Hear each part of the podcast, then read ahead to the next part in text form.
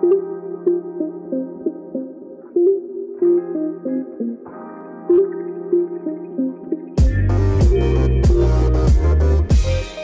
aí, rapaziada, tudo bem? Aqui quem vos fala sou eu, o Tonho, o seu host de sempre aqui do Memória Random, o seu podcast de videogames que mais cresce no Brasil, né? O maior podcast de todos os tempos.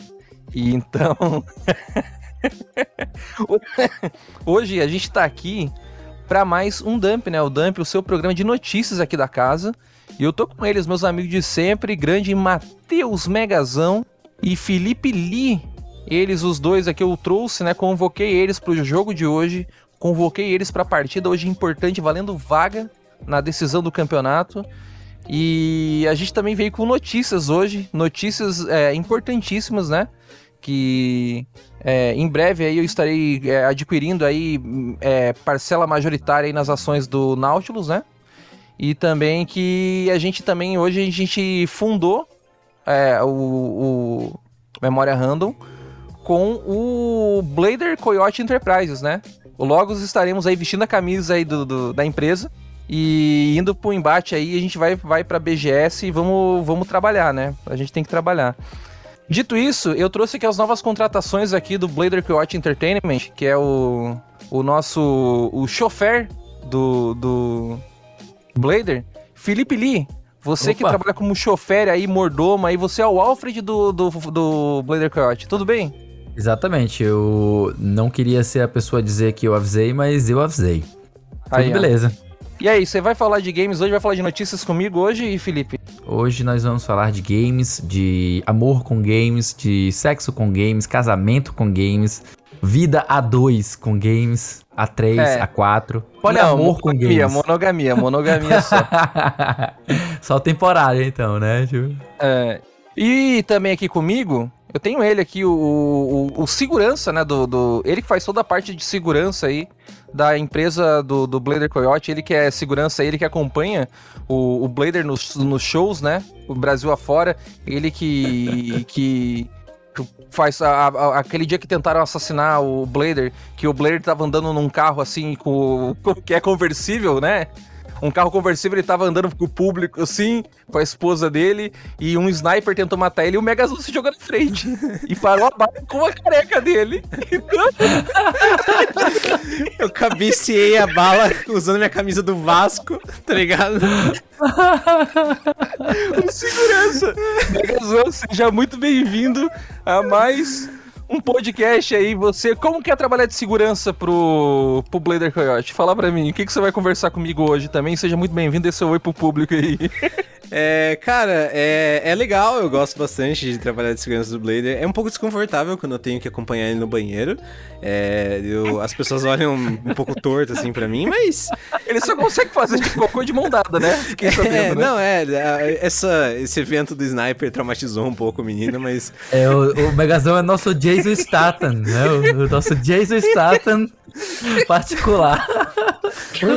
mas mas é, é, é, algo que você se acostuma, assim, você faz tudo pra, pra você é, suceder na vida, né? Então a gente leva pra frente aí. E hoje, pô, mais do que nunca, tô pro, pronto aqui pra vestir a camisa da empresa, vestir a camisa do time e falar de videogames. E. Vamos que vamos. Notícias da indústria maravilhosa, hein, né? É isso aí, é isso aí. É, e hoje, né, galera, nesse clima aí de, de mudanças, né? Porque a gente acabou de mudar a empresa, a gente tá mudando aos poucos aqui a empresa. a gente vai conversar sobre notícias, né? Do que andou rolando esse último mês aí. É, notícias como a, Play, a, PlayStation, que aí teve o State of Play, né? Incrível ontem. Quem Nossa. lembra aí foi um dos eventos assim marcantes aí da indústria dos últimos 10 anos aí. É um evento que vai ser lembrado para sempre. É, assim como quando tal qual. Como que é aquele Metric, aquele Dom Metric, né? Quando apresentou Dom o Xbox. Isso, isso. Assim como quando. É, outros tivemos na E3, né? dos games, né, cara? Outros, outros momentos memoráveis aí. A gente vai falar também de God of War. Tô zoando, gente, pelo amor de Deus. A gente vai ter aí God of War no PC. A gente vai falar da NVIDIA GeForce Now no Brasil, né? Chegou já e eu testei. Elder Ring foi adiado por um mês. Halo Infinite volta de cara nova. E obrigado, Joseph Staten, grande Joseph Staten. É, Digimon Survival adiado de novo. O novo tier, né? O novo preço, a nova precificação aí, o novo nível aí do Nintendo Switch Online, né? Olha onde chegamos. e também o Megazão quer comentar do Animal Crossing Direct. Dito isso, essas são as notícias de hoje e tá começando aqui mais um dump.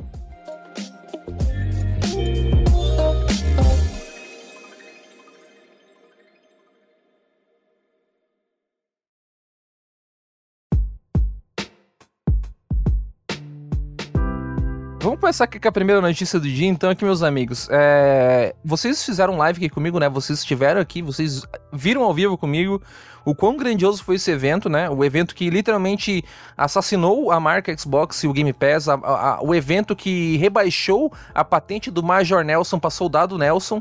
É... O Nelsinho, né? Ele virou só o Nelsinho da, do, do, do Xbox. É, o, o, evento aí da PlayStation State of Play que arrebentou e destruiu é, a casa do Todd Howard e do. E do. Phil Spencer. E do Phil Spencer, né? O Phil Spencer, ele. Ele deixou de ir na academia hoje por causa desse evento, né? Então, eu queria que vocês comentassem, vocês que estiveram comigo, de forma rápida e de forma breve, sobre o State of Play que rolou no dia 27 de outubro, né? Primeira notícia do dia aí. Se esse é o estado do Play, eu fico com pena dele. Será que não é o, o, novo State of Decay? É, é os é, caras anunciaram esse State of Decay novo na stream da Sony, ah, moleque. É. Então, assim, foi. Foi curto, isso foi bom, né? É, é, that's what she said. Foi curto e, e, e ainda bem, porque foi, foi terrível. É, os caras, né, fizeram um State of Play para falar de novidades de third party, o que, tipo, é extremamente empolgante, eu diria, porque a maioria dos State of Play que rolam é, é, tipo, eles falam, ah, vai ser só sobre jogo que vai sair daqui 500 anos, ou ah, vai ser só sobre jogo VR. Então, tipo, esse foi um dos poucos que eu acho que a galera se permitiu ficar empolgado, mas em grande parte foi sobre jogo que ninguém liga. É, eu acho que as coisas que foram mais notáveis foram as duas últimas coisas que apareceram, pelo menos para mim. Uh, não, minto. A, a, o primeiro negócio que apareceu também foi relativamente notável porque foi absurdamente aleatório, que é uma, um jogo no universo de It Die, aquele jogo free-to-play do Suda, que é foi verdade. absurdamente aleatório. É aleatório mesmo. Mas, uhum. tipo, não tem muitas informações e parece que o, o estúdio do Suda não tá envolvido, então, tipo, grandes bosta. E vai ser um Battle Royale também, então, tipo, grandes bostas. É, tipo, é, eles não souberam manter a essência do que era o Let It Die, né? Enfim. Que era tipo um. Vamos fazer um, um Battle Royale, eu achei estranho. É, porque o Let It Die era tipo um Dark Souls roguelike, assim, não tinha nada a ver com, com, com o que esse jogo vai ser, pois mas é. enfim. É, e... é como se eles estivessem dizendo para si mesmo, pra própria franquia, né? Let it die. É, Let então, tipo, talvez devia, né? Deixa eu só falar uma coisa e digo hum? mais, eu só queria deixar uma observação rápida, rapidinho. Porque eu falei, eu fui, eu, eu falei assim, ó, oh, esse jogo parece Let It Die, né? Por causa é verdade, da, é verdade. verdade. Eu, eu, ninguém, ninguém sabia disso, né? Ninguém comentou, a gente não tinha percebido que tinha bem pequenininho no cantinho da tela escrito, mas é. é foi vocês, tu foi só é, pelo você, visual, né? As pessoas, pela, pela as pessoas duvidaram de mim, né? Mas como eu tenho boa memória fotográfica e eu, como eu sou formado em arte aí, artes cênicas aí pela. Eu já eu me formei lá no Louvre, né? Eu não sei o que é o Louvre, é um, é um museu, né? Eu me formei lá dentro do Louvre.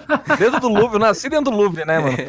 O meu quarto foi dentro do Louvre. Como eu sou um artista renomado aí do mundo dos games, eu percebi só pela, pelas características dos personagens, tipo, pela, pela parte de direção artística, mesmo falando sério agora, a direção artística era literalmente a mesma coisa.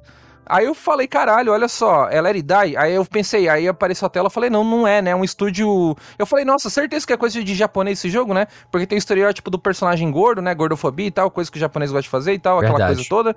Aí a gente viu umas coisas assim, tipo, avacalhada no, no trailer. Eu pensei, nossa, parece coisa de japonês, né? Aí apareceu no final que não era. Era um estúdio que tinha nome de estúdio ocidental, né?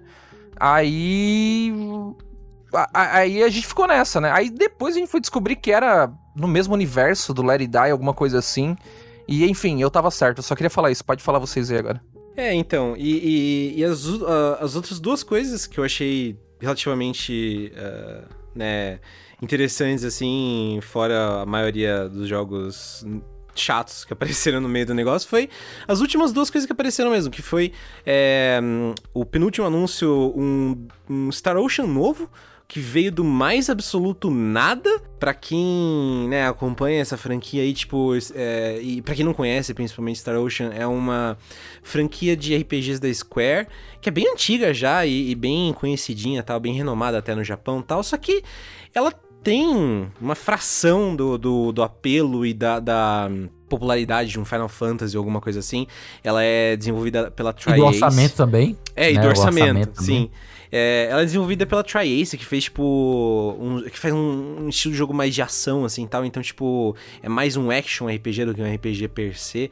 E, e o, o, gameplay dela é bem inovador, é bem legal. Só que, tipo, ela não é tão popular. E, e o último jogo, inclusive, que tinha saído só Play 4, ele tinha. Não tinha sido muito bem recebido e não tinha vendido muito bem, né? Então. Tá falando do Integrity and Faithlessness? É, que inclusive é um ótimo nome, por sinal. é. E aí. Star tipo... Ocean If. É, é, exato.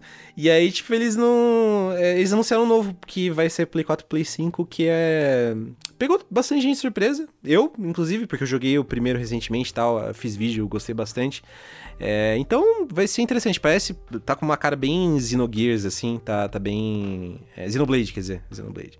É, tá bem interessante. É, minha primeira impressão dele é que ele tá simplesmente absurdamente horrendo. Horroroso. Terrível. Meu Deus, que coisa mais, mais feia que bater na mãe. É, ele tá meio rough. Tá, rough, rough. Você muito bonzinho. Cara, é sério. A série, ela pode até ser meio esquecida e tal. Ela nunca foi uma super produção da Square. Mas, assim, se você pega pra ver... Não sei se o, se o, o Tonho tem condições de colocar aí na, na no vídeo pra vocês. Mas se ele colocar uh, vídeos do... Pelo menos do trailer do Star Ocean 3, né, e do Star Ocean 2, vocês vão ver que eles são jogos com, com uma certa um certo charme maior em relação à direção de arte, a design de personagens, tá ligado? Tipo, algo mais bacana. Agora, esse que saiu, nossa, velho. Nossa, o personagem principal me lembrou o Steve do, do, do Stranger Things. Tipo, é, é, é uma parada meio, meio, meio emo misturada com uma, um negócio que eu lembra Skid Row, sabe? Eu me senti nos anos 2000 de novo. Sim. Sabe? É, é, eu, eu não sei, mano. Esses personagens aí, mano, tipo, eu me senti nos anos 2000, eu me senti, sabe, naquela estranheza daqueles JRPGs que hiper desconhecidos aqui pro ocidente, que tu pegava na banquinha e tu não entendia nada. Uhum. E os uhum. personagens eram tipo meio um rip-off de de, dos, dos, grandes personagens populares, tipo, era, era meio que todo mundo era meio que um Cloud na época. Então. Loirinho e tal, cabelo espetado. A, o, o design de personagens é. Assim, o, eu, eu, eu, concordo que o jogo ele tá meio feio um, graficamente em geral, mas artisticamente ele tá diferente do que ele era é, na, nos outros jogos, inclusive e... no anterior. É, eu então, acho que mudou, tá talvez. É como você falou, como você comentou, que ele tá muito Xenoblade, especialmente o Xenoblade Chronicles X. É né, isso que, é que eu ia falar, ele tá lembrando bastante o Chronicles X. Talvez, e foi o que deu que não é mais... o mesmo diretor, talvez, do, do Chronicles não X? Não sei, mas foi, o, foi o, o Xenoblade que deu mais bafafá justamente por conta do, da direção de arte, que era muito esquisita. As pessoas disseram que o jogo é bom, ele é bacana, a, os cenários são bonitos, o, as texturas são bonitas, a ambientação é bonita, mas os personagens mesmo, os principais, a, a direção dos, dos humanos é muito esquisita, muito que você olha assim. Uh, eles são muito estranho, né? deformados, né? eles são é, muito, muito anime. Eu particularmente acho charmoso, não vou mentir, assim, o, o próprio Xenoblade Chronicles X, que eu acho que é mais deformado do que esse, eu achei charmoso, assim, de verdade. Mas eu, entendo Mas veja só, as críticas. Eu, eu não tenho um problema, eu não tenho um problema com com o gráfico de anime, sabe? Eu assisto animes, então, é, como eu tô falando, se você pegar o Star Ocean 4, né, e o próprio é, Integrity and Faithlessness, você vai ver que ele tem uma direção de arte bem anime, né? Tipo, você quiser, quiser chamar de, de genérico, pode chamar de genérico, que não deixa de Sim. ser. E, e aí o que acontece é que esse esse que tá anunciado agora, o, o, o Star Ocean 5, ele não é genérico. Porque não é todo, todo jogo com cara de anime que tem essa cara. Mas ao mesmo tempo ele não é agradável. Tipo, e eu, eu, falo por mim, tá? Tipo assim, logicamente. Eu não sei, mano. Parece uns bonecão de cera, mano. Achei, pois é, achei muita gente vai achar, ah, eu achei charmoso, ah, eu achei diferente, sai do, do genericão básico, é um traço diferente e tal.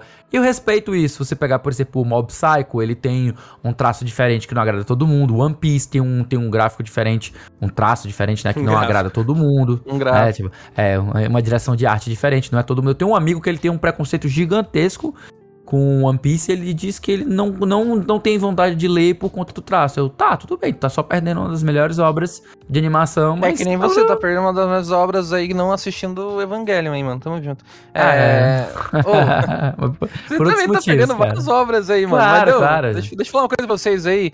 Eu, não, eu queria deixar claro pro nosso público, vocês sabem que a gente gosta de jogos indies, a gente apoia a indústria Double A, indie, muito mais do que a Triple A. É, pode parecer meio convoluto para as pessoas que estão chegando aí agora de, de devera estranheza achar que a gente tá metendo pau no evento porque não teve os God of War, não teve os, os jogos AAA magníficos da Sony. É, primeiro, a gente não gosta tanto desse tipo de jogo, tá, gente? É, eu só quero avisar porque talvez a gente fala muito pra nossa bolha e esquece de falar para pessoas fora da nossa bolha. Teve bons jogos, sim, tipo, sei lá, é, uhum. teve aquele joguinho do Corvinho, o Depth's Door. É que o Depth's Door já é jogo antigo, ah, a gente sim. jogou, a gente manjado, fez análise. Manjado, é. A gente fez análise, já é jogo manjado. É, é, a gente esperava, assim, qual que foi a expectativa? Porque quando a gente fala em o anúncio desse evento foi bem claro. É, vão, vão ter third parties, né? E aí o que a gente espera dos parceiros globais da Sony? O pessoal criou muita expectativa, por exemplo, em Final Fantasy XVI, que é um jogo extremamente aguardado, uhum. é hypado, tanto é por causa da equipe que tá trabalhando nele, né? O Yoshipi, a equipe do Final Fantasy XIV, a, o Ryoka Suzuki, tem muita gente grande trabalhando nesse projeto. É um projeto que pode dar uma renomada no, na, na, na brand em Final Fantasy, né? É, porque o Final Fantasy XV foi a maior decepção da minha vida, basicamente. Depois de Bioshock Infinity, Mass Effect Andromeda. Então a gente tem que entender o negócio, cara, que é, as expectativas foram criadas, né? Uhum. A Sony criou uma expectativa, mas é um evento menor mesmo. Teve a, a, também a volta né, do Little Devil Inside, que é um jogo aí peculiar, diga-se de, de, passagem. Hum. A gente, é que assim, eu tô só deixando claro pro nosso público, a gente ama jogo pequeno indie, a gente ama jogo Double A e a gente é meio hater de jogo Triple A. Não, a gente não esperava jogos Triple A magníficos, absurdos, mas a gente esperava novidades. A gente viu muito re, coisa requentada, né?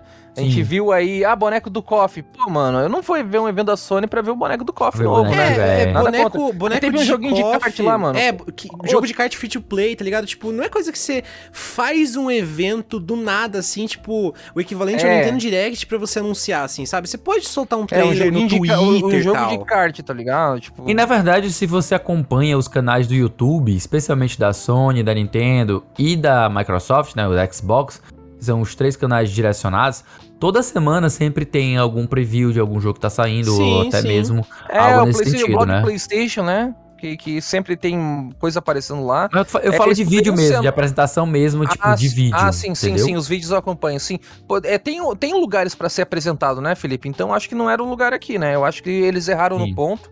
Eu só queria comentar rapidinho sobre um negócio legal desse Little Devil Inside, é que eu queria falar para vocês que esse jogo ele tá em pré-produção, produção desde 2015, 2016. Sim, ele era 2015. uma campanha do ele era de uma campanha do Kickstarter, ele tinha outro nome, ele foi anunciado para Wii U ele tinha, uma, ele tinha uma das marcas do Kickstarter dele, era pra chegar pro Wii U. Uhum. Ele é um jogo que os devs sumiram por dois anos com a grana, Sim. sumiram por dois anos. E aí, agora, agora, tipo, voltou a se falar desse jogo, voltou a se falar ali por 2017, 2018, se voltou a falar desse jogo. E eu fico imaginando a loucura que deve estar tá esse jogo, cara, na, na parte dos backers, né? Da, da galera que tá pagando, que tá apoiando. A galera que queria jogar no Wii U, imagina a galera que queria jogar no Wii U, o que aconteceu com essa galera? Não vai nem poder nem jogar no Switch. Então fica aí um sinal de alerta pro Little Dev Inside, que eu acho um jogo muito bonito, muito diferente, né? Tem o um narrador, tem aquela viagem, aquele e aquele aquela viagem interior, né? Que o personagem ele viaja pelo mundo ali, um bonequinho, bonequinho um chibizinho ali medieval ali, não sei do que se trata, mas ele ele vai para vários mundos assim, o bonequinho principal. Aí tem é o, um outro mundo, né, que é um mundo fora desse mundo do bonequinho, né? Tem tipo, parece que esse bonequinho tá dentro da mente de um outro personagem, é uma coisa muito louca. E aí tem o personagem principal, e aí, tipo, que é, é assim, é um personagem normal, um tiozão que mora na Inglaterra é, dos anos do, do, do século passado. É uma, uma, Inglaterra, eu acho que é uma Inglaterra mais vitoriana, que é o narrador, basicamente, e o Little Devil Inside, basicamente, é o, é o demônio pequenininho dentro da gente, né, como já diz o próprio nome. É, ele fala, ele é uma, é uma viagem interior esse jogo, né, e esse jogo aí, ele foi anunciado, cancelado, anunciado de novo, eu, é um jogo que eu tava interessado para jogar, ele parece interessante, ele parece fazer o meu tipo de jogo, mas tá aí um jogo que a gente já vem aí há tanto tempo, a gente já sabe desse jogo há tantos anos, eles me mostram esse jogo de novo, cara. Sim. Tipo, Mas assim, velho, tem, tem, é, tem um contexto, né? Tem um, tem um contexto. É, é como você colocou, né? Tipo, ele tá em 2015. Ele é feito por um, um time pequeno. É, eu, salvo engano, o nome do estúdio é New Stream, New Stream, que é um estúdio coreano. Que acho que, salvo engano, são 12 pessoas. Não sei se eles aumentaram o tamanho do grupo. Eu sei que é como você tinha colocado previamente, eles fizeram a campanha no Kickstarter e você disse assim: Eu nem sei nem como é que tá a galera. Pois eu te falo, a galera tá putaça, tá? Porque eles sempre, desde o começo, tiveram problemas de comunicação com o público. Então, os backers faziam perguntas, eles não respondiam, eles é, sumiram durante, como você falou, dois anos. Não só dois anos, eles sumiram dois anos uma vez, apareceram em 2018, depois sumiram novamente, não deram mais nenhuma satisfação. A galera já tava dando como scam, né? Como, como fraude, como golpe. Então já tinha gente denunciando o Kickstarter. Qual é já tinha gente... cara, velho? Essa é a minha pergunta. De eu não sei, cara. Eu não sei. Eu, eu juro pra você como eu não sei. Tipo, não sei se eles não têm. Eles estão focados no projeto e não querem ficar conversando com o pessoal. Eles não têm. É, primeiro projeto de Kickstarter, eles não tinham nenhuma noção de que ia ter essa, esse tipo de cobrança. Sei lá, se eles desligaram o negócio pra, tipo, ó, não vamos ficar brigando aqui com essa galera, não. Bora, bora entregar o jogo e depois deixa a galera falar o que quiser. Não sei. Eu, eu juro como eu não sei. Eu sei que é, é como o, o, o a situação deles é que eles tinham sumido do mapa, né? O próprio Steam tinha a página deles, o Steam removeu a página deles depois de, de muitas denúncias. Sumiu, não existe mais. Você procura lá Little Devil Inside, Little Devil Inside, você não vai encontrar. Foi removido do Steam. E o jogo hoje está listado para o Windows, né? Ele tem o símbolozinho do Windows, para PlayStation 4, PlayStation 5, Xbox One, né? Não tem, não tem Series. E ah, pra... eu, perdão, então eu passei misinformation, então, foi mal. Pois, é, pois é eu, eu, tô, eu tô passando aqui porque é direto do site deles. E pro Nintendo Switch. Então, são, são ah. essas as plataformas que ele tá presentemente anunciado. Como o Series ele tem a, a retrocompatibilidade, né? Então, muito provavelmente quem tem Series vai jogar a retrocompatibilidade da versão de Xbox One. Mas assim, a versão nativa dele é para Xbox One. E daí, você tira que eles tiveram. Devem ter tido milhões de problemas de, de desenvolvimento e tal. Um estúdio pequeno, é o primeiro projeto deles. Primeiro E tipo, e, e, inicialmente eles falharam, né? Eles lançaram o Kickstarter, não teve nem 10% do, do, da, da meta alcançada. E aí eles foram retrabalhar, lançaram novamente. Então, tipo, sempre foi problemático. E aí quando apareceu na, quando apareceu no State of Play, a galera foi surpresa. Foi realmente uma surpresa. Eu não esperava por ele aparecer, eu fiquei realmente surpreso. E é o segundo destaque e únicos, né, os únicos dois destaques que eu tenho para falar da, do State of Play que foram algo que me chamaram a atenção tirando o, o, o revival, né? Tipo, o renascimento de Star Ocean e o ressurgimento desse defunto que é o Little Devil Inside, eu acho que não teve nada assim que me chamou a atenção, que diz assim, caralho, tal. Resto, para mim, a, o State of Play foi realmente State of Decay mesmo, foi, foi decaído, foi, foi decadente mesmo. Gente, próxima notícia aí do dia também tem a ver com PlayStation, né? Olha aí que legal. PlayStation, Play, como diriam, né, os apresentadores de televisão dos anos 2000, PlayStation. A gente teve aí o anúncio aí, a iminente chegada de God of War de 2018 para computadores, para PC. É, o que há um ano atrás parecia impensável, impossível, é, há um ano atrás, os fãs de PlayStation falaram apenas os jogos pequenos da Sony vão chegar no PC. As marcas The Last of Us, God of War, que são as marcas mais importantes da Sony, jamais chegarão no PC. Chora pesista. E aí eu vou te falar, brother, eu só queria Bloodborne Eu só espero por Bloodborne, eu sonho com Bloodborne, eu tenho sonhos eróticos com Bloodborne e eu preciso de Bloodborne a 60 FPS com frame time estável, sem aquela, aqueles stuttering fudido, né? Eu tenho ele no PlayStation 4, eu amo esse jogo, mas é um sacrilégio, é um é uma dor ter que jogar ele num desempenho tão merda, né? Que é no nem no PlayStation 5 os caras me botaram 60 FPS ainda.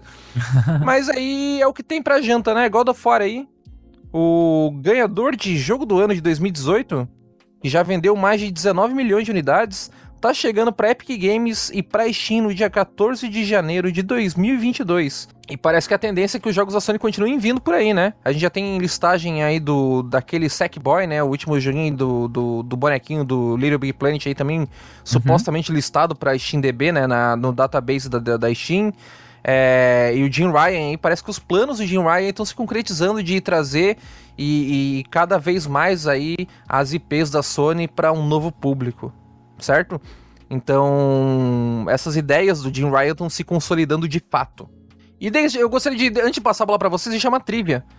É, as principais marcas, os, os principais personagens do Xbox, Microsoft e do PlayStation Sony estão em uma única plataforma, o PC. Cara, notícia rápida, a gente tem, como você falou, o Jim Ryan tá consolidando os planos dele, que já era um, uma conversa desde a época que o Sean Lader tava no comando, né? Eles já, já falavam que queriam lançar a coisa pro PC também, uma plataforma secundária para lançar os jogos após o, o, o, boom de venda deles, né? Tipo, quando eles caírem a, as vendas na plataforma do PlayStation. Eu não acredito que eles pretendem fazer lançamentos simultâneos, como é o caso da Microsoft, né? Gostaria, adoraria, é um desejo pessoal meu, mas não acho que vai acontecer, né? Não vai, e, não vai. E aconteceu que a, que a, Sony formalizou, né, recente agora essa semana, ela formalizou uma marca chamada PlayStation PC, né? PlayStation PC, que muito provavelmente vai ser vai ser a etiquetazinha que ela vai colocar no, nos jogos, ou talvez ela possa vir futuramente a, a, ter uma página no Steam ou até o próprio launcher, algo nesse sentido, sabe? Não sabemos ainda. Eu, eu acho que seria contraintuitivo da parte dela fazer isso. Ela iria querer, ah, eu quero ganhar o dinheiro que a Steam tá me comendo. Mas eu acho que isso só acarretaria em menos vendas, né? Porque na verdade a galera é tarada pelo Steam. Se você vendendo na época, a galera assim, foda-se, eu vou comprar no Steam mesmo. E tá certo tem que se fuder hum. a, a Epic mesmo. E é isso, eu, tipo, acho que associada essa notícia, né, só a história de que, que o, o, número de reclamações no, no Reclame Aqui aumentou em 370%, né, as menções à, à marca PlayStation só por conta dessa, desse anúncio do God of War no PC. Vocês, antes de. Porque isso daí caiu meio que do nada, assim, né? No, no, no, uhum, no Twitter. Tinha... Eles anunciaram num post de Twitter. É, não, e não tinha, tipo assim, ah, uns vazamentos nem nada, né? Além de especulação. Uhum. Vocês esperavam, tipo, que isso fosse sair. É, vocês acreditavam que fosse sair God of War pra, pra PC? Eu acreditava, War, mas. Só um pouquinho, deixa eu só falar. Bem aí tu fala, Felipe. Eu uhum. acreditava que ia sair, mas não agora. Eu pensei que ia sair outras coisas antes. É, é isso. É, eu concordo, eu concordo. Até porque eu acho estranho essa, essa, esse calendário de lançamentos da Sony, eu acho meio estranho. Tipo, ela meteu aí o Uncharted 4, mas não lançou o Nathan Drake Collection, então, tipo, pô, tu vai começar do 4, uma série que tem três jogos antes, eu acho isso meio bizarro, sabe? O God of War até faz sentido, porque ele é um reboot da franquia, né, em 2018, meio que um reboot, né? Algumas pessoas dizem que ainda, que ainda consideram que veio antes, mas enfim. Ele, ele é um reboot no geral, assim, mas a história é uma, uma história contínua. Mas você não precisa. É tipo, você não precisa jogar os outros pra pois entender. É, tipo. exatamente. É. Ah, o o Days Gone é a franquia nova, né? O Horizon Zero Dawn também é, é uma nova. franquia nova. Pois é, então, eles terem estreado agora no PC, não, não acho que não foi um grande problema, não, sabe? O que Eu realmente digo... pegou para mim foi o Uncharted 4, que, tipo, que foi, sei lá eu acho que Uncharted 4 não precisava nem ter vindo pro PC. Mas, ô, falando, acho. falando sério aí, o Felipe Lee, agora, ó. Eu trocava pro Bloodborne, viu? É, ó, ó, vou falar um negócio pra vocês. E, ó, The Last of Us 1, com a chegada da série da HBO, eu não queria falar nada. Mas aí, você que é fanático pela Sony e tá revoltado com a Sony, se prepara se prepara. Ah, depois de God of War, The Last of Us é a progressão lógica. Eu acho que é, antes lógica, de Uncharted 1, 2 e 3, vem, vem The Last of Us. Provavelmente. E digo mais, cara. Estou aqui apenas aguardando por Bloodborne. Apenas isso e, nada mais. Esse, esse eu acho que já era, Tonho, infelizmente. Esse é lendário, esse é lendário. Eu acredito no plano da Blue Point. A Blue Point é aquela é a Blue Point. Eu vou falar um negócio pra vocês. Sabe o remaster do God of War? Do, o, desculpa, os remasters do Uncharted 1, 2 e 3 pra PlayStation 4? São remasters feitos pela Blue Point. Então Uhum. ela faz re- remaster legal. O que ela não faz muito legal é o remake. O remake ela, ela dá uma cagada na visão artística, ela É, muda um sim. pouco a direção artística ali, caga nos bonecos, né? Faz os bonecos ficar mais escroto e tal. É, muda um pouco da visão do, do Miyazaki. Fiquei maluco com isso aí, mas tudo bem. É, fazer remake. Relaxa, cara. bo- Deixa, deixa de querer As ser advogado pessoas- de autor, As mano. pessoas amam os, os remakes da Bluepoint, né? Nada contra. Mas fazendo remaster, eles são todos fazendo remasters. Eu confio no plano. Bluepoint, é, é, Sony, PlayStation Japão. É, não existe mais, né? PlayStation Japão. É, é, a- tinha Sobo, não sei quem tá cuidando da IP agora. Eu autorizo. Pode fazer o Isso. remaster. Se vocês vão fazer continuação, vocês vão cagar com, com- com a genialidade de Miyazaki, vocês vão fazer uma continuação que vai cagar com a história, que vai cagar com a continuidade do jogo, com o setting, com, vai, vai tirar a Inglaterra vitoriana, vai botar o, sei lá, Itália renascentista, vai botar. é, vai- quer botar o que você quiser aí, mano. Bota, sei lá, o, bota Bloodborne no Brasil aí, tá, tá cada dia mais real o Bloodborne no Brasil. Faz o que vocês quiser, cara. Caga com a IP do, do Bloodborne, mas só me traz o primeiro Bloodborne 1 pra PC, 60 FPS, 4K, tudo no talo, sem aqueles efeitos de, de, de bloom especular, essas coisas aí. Traz pro PC e já era. É só isso que eu espero. Eu serei um É. homem feliz quando o Bloodborne estiver no PC. Ponto. Só pra adicionar um- um- mais uma última coisa, até por conta da, da, da polêmica que deu, né, em relação a, a ser ou não ser uma publicidade enganosa. Tipo, no última semana em jogo agora, que teve dessa semana, é, não necessariamente nessa semana, eu tô falando pra vocês aqui que estão ao vivo, mas o pessoal que tá no gravado, muito provavelmente vai ter que procurar, eu acho que salvo engano é 88 ou 89. Eu conversei com o Davi, a gente comentou sobre essa parada de, de ser publicidade enganosa ou não. Existe um certo argumento jurídico que pode cair nessa história aí, justamente por conta do selo Only for ou Only on PlayStation, sabe? E como é uma situação que a, a Sony está mudando o, o modus operandi da empresa agora, a política da empresa agora, eu acho que se ela passar a utilizar ou continuar utilizando essa marca Only for, né, essa etiqueta Only for, e ela é, via depois a lançar no PC, eu acho que ela vai estar sim fazendo uma publicidade enganosa. Até porque, por exemplo, eu não compro console, eu, Felipe, não compro console se não for por conta dos seus exclusivos. Então, se um console perde seus exclusivos, eu caguei pro console. Tipo, não vou comprar mais o console, só vou focar no meu PlayStation, ou no meu PC, perdão. E aí é o caso, tipo, só falta Nintendo agora pra nunca mais eu ter um console na vida. Só ter PC. Mas enquanto ela não traz oficialmente, a gente usa extra oficialmente, né? Então, É, a gente tem aí.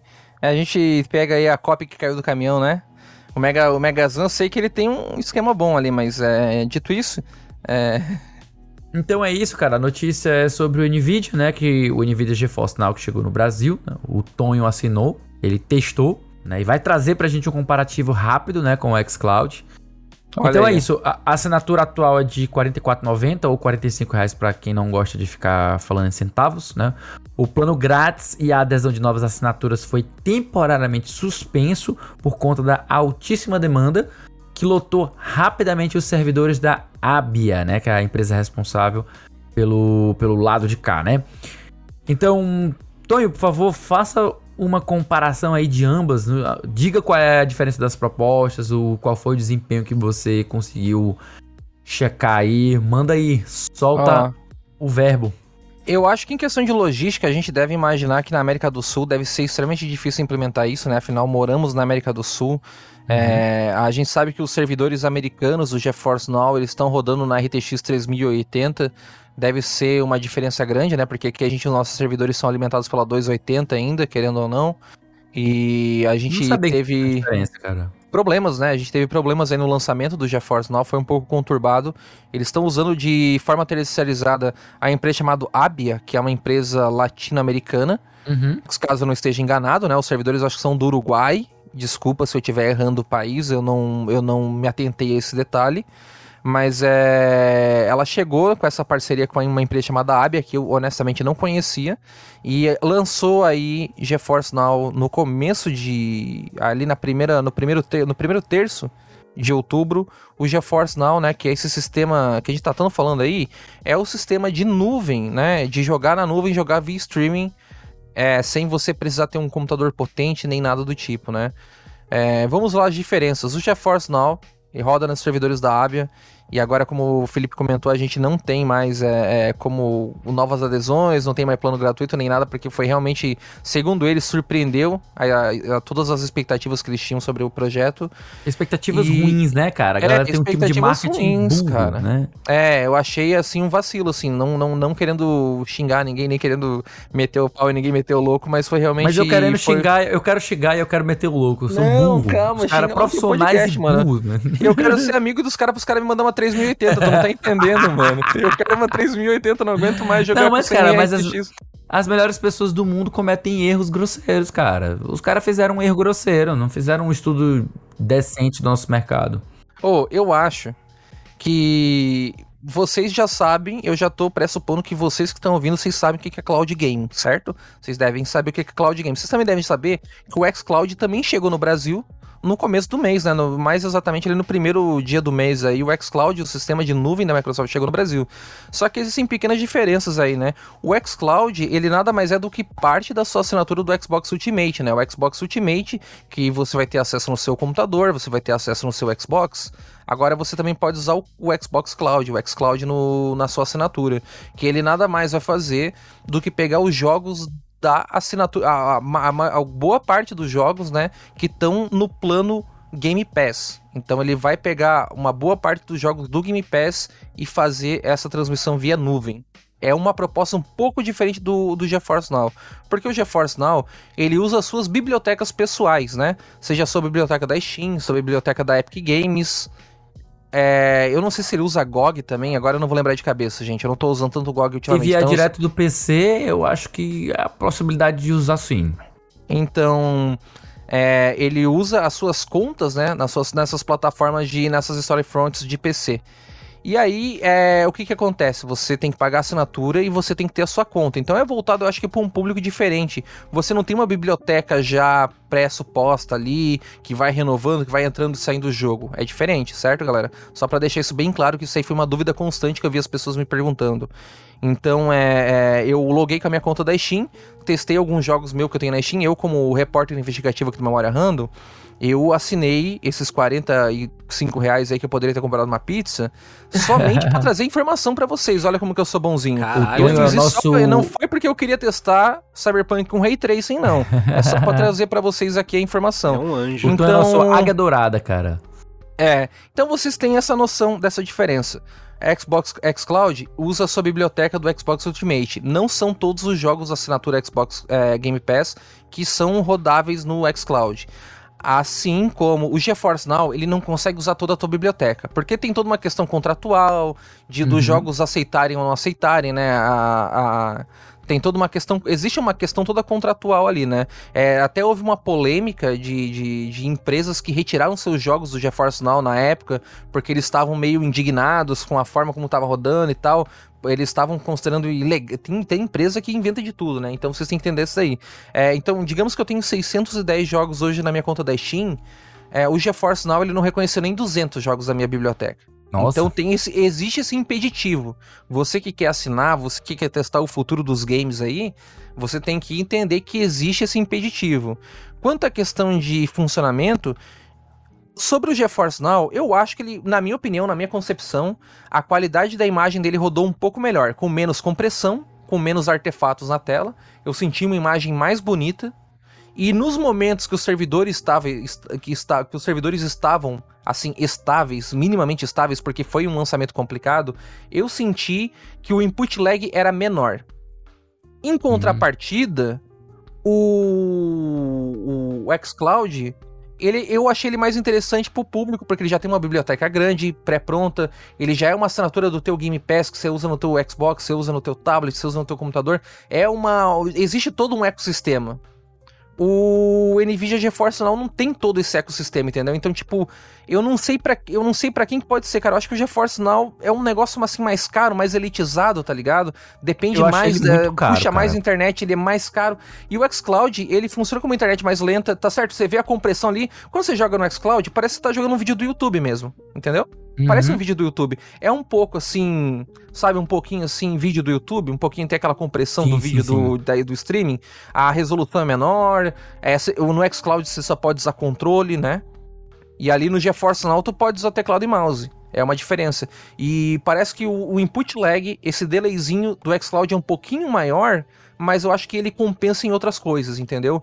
Por Sim. exemplo, pô, cara, eu, eu queria jogar o tal do Outriders. Eu não tenho Outriders na minha conta da Steam. Aquele Outriders lá que é tipo Destiny lá em terceira pessoa. Eu queria testar. Eu apertei um botão do xCloud, abri o jogo, eu testei, matei a sede que eu tava, minha fome de games que eu tava na hora ali, vi que o jogo não era essa bola toda e larguei.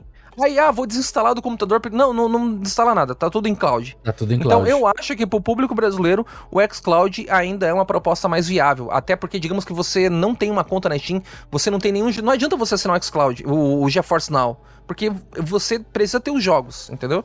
Então, se você. Digamos que você Digamos que você tá entrando agora no mundo dos games, você só joga Free Fire no celular, só joga jogo mobile e quer brincar com jogos de console e de PC. Você não tem nenhum jogo na tua conta da, da Steam. Você não tem nenhum jogo na tua conta da Epic. É, talvez você tenha uns joguinhos grátis lá da Epic, mas a maioria não vai funcionar. Então eu acho que ainda pro público brasileiro o Xbox é, é xCloud do Game Pass aí funciona assim de uma maneira mais abrangente. Ah, eu ia falar justamente a questão do custo-benefício, né? Porque enquanto você tem por 45 reais o mesmo valor, você tem a assinatura completa do Xbox Game Pass Ultimate, Ultimate né? Que você vai uhum. ter Games with Gold, você vai ter Live, que você pode jogar no seu console, você vai ter o xCloud, você vai ter o Game Pass tradicional. Pô, você vai pagar mesmo valor só pela GeForce Now, cara, é muito caro. Eu achei muito caro para um serviço que oferece bem menos do que o concorrente. Então, nesse ponto, por mais que ele tenha menos input lag, ele tenha uma qualidade melhor de conexão, eu ainda acho que como serviço o xCloud ainda tá muito na frente, sabe? Não só o xCloud porque ele não, não é vendido avulso, né? Ele tá junto com o Game Pass Ultimate. Eu, eu fico pensando se a, a, a Microsoft ela planeja mais para frente lançar o xCloud à parte como um serviço para você contratar ele separado, porque atualmente você meio que tá preso numa, numa espécie de venda casada, né? Se a gente for falar em, em termos de, de, direito do consumidor, você tá, infelizmente, dentro de uma venda casada. Se eu quero experimentar o xCloud, eu tenho que assinar todo o pacote do Game Pass Ultimate. Em contrapartida, é o mesmo valor que você pagaria pelo um, um GeForce Now. Então, tipo assim, uhum. parece que uma, uma coisa acaba compensando São públicos diferentes, sabe? na minha opinião, cara. Uhum. São públicos diferentes. Eu acho que o. GeForce Now é mais pro die hard fan de PC game que já tem jogos na Steam, que já tem tudo, entendeu? E lembrando, não são todos os jogos que vão que o GeForce Now vai rodar, certo? É, por exemplo, Red Dead Redemption, não tem. É um grande título e não, e não tem no. E eu não. Até onde eu lembro, não tem no GeForce Now. Cyberpunk tem. Pô, eu pude jogar Cyberpunk finalmente com Ray Tracing. Matei minha vontade, matei minha vontade de ver como que o jogo fica. O jogo fica estupidamente estonteante. É um negócio assim, tipo. Chega a ser tosco. É, infelizmente, tanta tecnologia foi massacrada. Enfim, não vou entrar no assunto é o Cyberpunk, senão eu choro, né? Já teve o vídeo do Tim Rogers aí, me fez chorar. Já chorei muito já esse final de semana, não quero chorar mais. Essa, durante a semana, na verdade. Mas é, é, é isso. É eu um jogo, são, cara. cara, eu acho que são públicos diferentes. Eu acho que são públicos diferentes aí que o não, GeForce Now vai abordar e o xCloud vai abordar. Então, essas são as propostas e essa é a minha opinião. Eu, eu gosto da ideia do GeForce Now, mas infelizmente para mim ainda tá impraticável. Eu não tenho coragem de pagar 45 pila para jogar os meus jogos da Steam, porque para mim não vai fazer diferença nesse momento. O xCloud, ele é muito mais legal porque, sei lá, sai um lançamento, Back 4 Blood, tô jogando Back 4 Blood. Saiu Psychonauts 2, joguei Psychonauts, zerei Psychonauts 2. Saiu, vai sair Forza Horizon 5, vou jogar, vai sair Halo, vou jogar Halo só pagando assinatura, não tem que comprar um jogo à parte. Enfim, essa é a minha opinião. Vamos ver o que, vai acontecer nos próximos meses, aí como que, a, como que a Nvidia vai tratar o mercado nacional, o mercado da América Latina, o que, que ela vai propor de mudanças. Para quem quiser experimentar, por exemplo, on the go, né, tipo no celular ou então na própria TV, os jogos que tem no PC, especialmente os que estão no Steam, você tem a opção de utilizar o Steam Link App, né, que é, é um aplicativo que você pode instalar no seu celular. E tem algumas TVs também, já vem com a TV disponível, ou você pode baixar na, na loja, que ele permite com que você faça conexão e possa jogar direto do seu PC. Obviamente você vai precisar ou de uma conexão 5G, né? Tipo aquela, aquele canal 5G de. de 5 de GHz, banda. né? Do, do É, banda do, do isso. Wi-Fi. A banda do Wi-Fi. Ou a banda de Wi-Fi 5G, ou então você vai precisar cabear a sua TV para que ela tenha um menor input lag e tenha a melhor qualidade de imagem possível. Mas é uma forma de você fazer o negócio funcionar. Pera, pera, pera, pera, pera, pera, pera. Pera que o Tonho do Futuro veio falar uma coisa pra vocês, rapaziada. Me senti na obrigação de gravar esse trecho aqui antes da gente publicar esse podcast. Eu só queria falar sobre a próxima notícia. A próxima notícia é sobre o GTA Trilogy, essa versão super definitiva aí que a Rockstar lançou dos clássicos, o GTA 3D, né? Que é o 3, o, o Vice City e o, o San Andreas. O problema é, a gente gravou esse podcast, esse podcast, pra quem não sabe, ele rola lá na Twitch e ele foi gravado antes do lançamento dessa Definitive Edition, que definitiva não tem nada, né? E caralho, a gente não imaginou que ia ser tão ruim não, cara. Não tinha gameplay, não tinha nada na época. Então eu só queria falar que todas as impressões, tudo que a gente vai falar aqui é sobre a nossa opinião antes do jogo lançar. Que o jogo lançou uma completa vergonha. O jogo lançou uma merda. Impossível, é inadmissível o jeito que o jogo tá, né? É, a Rockstar até agora recentemente lançou uma carta de pedido de desculpas que vai dar a trilogia original lá, a clássica pra quem já comprou, vai trabalhar na- nos reparos, vai trabalhar na- no- no, em consertar essa versão definitiva, né? Internet afora aí, cara, você vai ver como esse jogo foi escrachado, né? Como esse jogo virou meme, como essa trilogia aí virou piada na internet, né? Então, não levem em consideração o que vai ser dito a partir de agora sobre GTA nesse podcast, porque esse podcast foi gravado é, começo, no começo do mês, na verdade no final do mês passado esse podcast foi gravado, né? Ele rola lá na nossa, no nosso canalzinho da Twitch, que vocês já conhecem, twitch.com barra podcast, e com certeza no próximo dump, que é agora no final de novembro, a gente vai falar de novo dessa notícia, vão meter o pau nesses malucos, porque pelo amor de Deus, não dava pra imaginar que ia ser tão terrível o que aconteceu com essa trilogia aí. Aí com a notícia aí, serve de memória, serve de arquivo aí. Tamo junto, rapaz. Vamos voltar pro podcast aqui agora. Vou tirar esse corte aqui. Então, ah, vocês falam aí, né, de questão de valores tal do, do GeForce Now e do xCloud, ambos a 45 reais tal, e é uma, uma, uma questão, né, bem ah, peculiar. Propostas diferentes. É, do, do, do custo-benefício e tal, mas, pô, sabe o que você definitivamente não consegue por 45 reais? A trilogia... Encher o tanque do carro, por exemplo. Você não Ah, consegue não, é encher verdade, é. No Brasil de Bolsonaro, quase nada. Mas definitivamente a trilogia GTA Definitive Edition Remastered, que só aí, sai no launcher da Rockstar, porque vai custar 300 reais, filhos da puta! Ai, mano. Olha aí, olha aí. E digo mais, Megazão, tu esqueceu de um ponto. No launcher da, da Rockstar, ele vai chegar a 320 reais. Nos consoles é 300. Então tomamos dos consolistas aí, ó. Ah, é verdade, porra. É verdade. Mas eu vou piratear é muito esse ah, jogo não, aí. é. Não, assim, Pega nós. Pra muita gente, o mais importante, que é o San Andreas, vai sair no Game Pass, né? Então, é, é- Ah! isso a gente tem que, tem que dar pra que Olha eles aí, vão ó. botar o San Olha, Andreas esse eu vou jogar, o- esse eu vou jogar no Game Pass original, né, mano? É, mas o... No Game Pass o- original, porque Ó. tem gente que fala que Game Pass é pirataria, tá?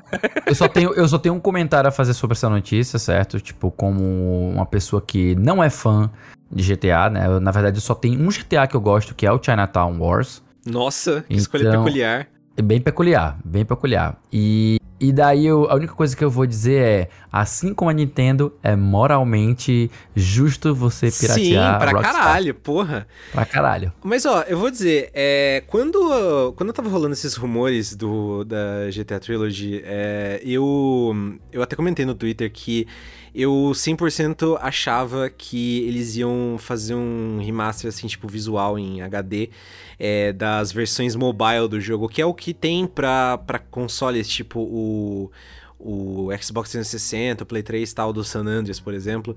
É, E eles iam botar nos consoles atuais e, e falar, é isto. Mas eles realmente estão fazendo um up visual. ao mesmo tempo que não é um remake, mas é um remaster, tipo, bem trabalhado, assim, principalmente os cenários. Os cenários estão absurdamente bonitos. Só falar uma coisa, sabe o que é mais engraçado? É que ele é feito na Real Engine. Então aquele meme do, aquele meme do Nintendo Hardest Man se tornou real. Então, mano, tipo, porque tá bem nessa vibe, assim, mas é, é, é, Ele tá feito de um jeito legal, porque eu, assim, eu sei que teve muita gente que não gostou, porque ele preserva, para quem não viu o trailer, ele preserva o visual dos personagens uh, bem cartunesco. E eu acho que é a escolha certa, porque você tentar fazer um visual realista pros jogos antigos de GTA é uma péssima ideia. É, uhum. A menos que você vá fazer eles literalmente do 000 mesmo. Tipo, pegar o, o, uma base assim, tipo. Só a ideia deles e, e, construir uns jogos completamente do zero. Então, eu, eu. Baseado no trailer que eles mostraram aí, eu acho que a, a, as mudanças visuais que eles fizeram no mundo tá interessante. De todos o, os GTAs que estão ali, tipo, o 3, foda-se, ninguém liga pro 3. É, o San Andreas uhum. já tá bem batido, eu acho que, tipo, né, grande bosta.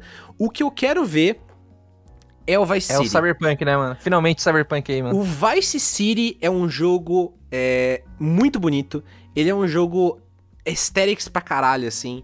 E se eles souberem remasterizar o Vice City, tipo, se ele ficar bom mesmo, assim, esse remaster, se eles souberem, tipo, tunar as partes certas do jogo, mano, eu, eu, eu, eu vou muito jogar o, o, Vice City porque porque o, Vice City é o único que eu, é o único que eu tipo não joguei assim, joguei muito mesmo. E o pouco que eu já consumi dele através tipo de vídeos na época assim, anos atrás, tal e né, de, de, de jogar aqui e ali tal. É, nossa, o Vice City é uma vibe e eu espero eu espero que seja um remaster bem feito, porque esse trailer me deixou surpreso. Pena que o preço é de pau no cu, né? É, eu só queria falar um negócio que a internet, ela, a internet, ela é surpreendente, né? As pessoas setaram expectativas irreais para essa remasterização. Muitas pessoas é, reclamando porque, ai meu Deus, o GTA V é mais bonito do que esses jogos, né? Tipo, é meio óbvio, tá ligado? Tipo, é um jogo de 20 anos e poucos atrás. A gente tem que entender uma coisa. Pessoas que. Pessoas não sabem mais a diferença da palavra remaster e remake, né? As pessoas simplesmente esqueceram, né? O Thanos estralou o dedo e Elas as pessoas simplesmente esqueceram. As pessoas elas nunca souberam. a diferença. Porque assim. A verdade é... é que elas nunca souberam, Tonho. Por que, por que, que seria feio, o Megazão comentou, botar uns bonecos ultra realistas nesses jogos? Porque esses jogos são produtos do tempo deles, né? É, são jogos, assim, antiquados, assim, dirigibilidade, mecânica, movimentação. Arte, vocês, vocês lembram do, do, do Tommy Versetti correndo na rua, todo quadradão, com, parecendo um, parecendo um, um, um bonecão de posto correndo na rua? É, é, parecendo aquela, aquela, como se fala, aquele cacto do, do Final Fantasy VII correndo? Atuar. É. Você já lembra aquele cacto do Final Fantasy correndo? Então, ele parecia o cacto do Final Fantasy correndo. Você já pensou pegar um modelo hiper detalhado, ultra realista, com todos os poros de suor ali sai, uh, da, da, pele assim e o saco do cavalo que encolhe no, no, no, Red Dead e botar nesse jogo todo quadrado e com. Não é um remake. Um remake, você pode. É que nem a gente tem aí é, eu vi pessoas comparando com Máfia. O Máfia 1, ele teve um remake, um remake completo. Sim, e aí, aí tem. Sim. Aí, esse, esse é um remake legal, porque daí deixou os bonecos atuais, voice acting, é, as tomadas de câmera, né? Os set pieces. O jogo teve uma atualização bacana. Agora, esse GTA, mano, não tinha como se meter um boneco realista num cenário antigão. Ele é uma remasterização. É que ia ficar feio se pessoas... fizessem.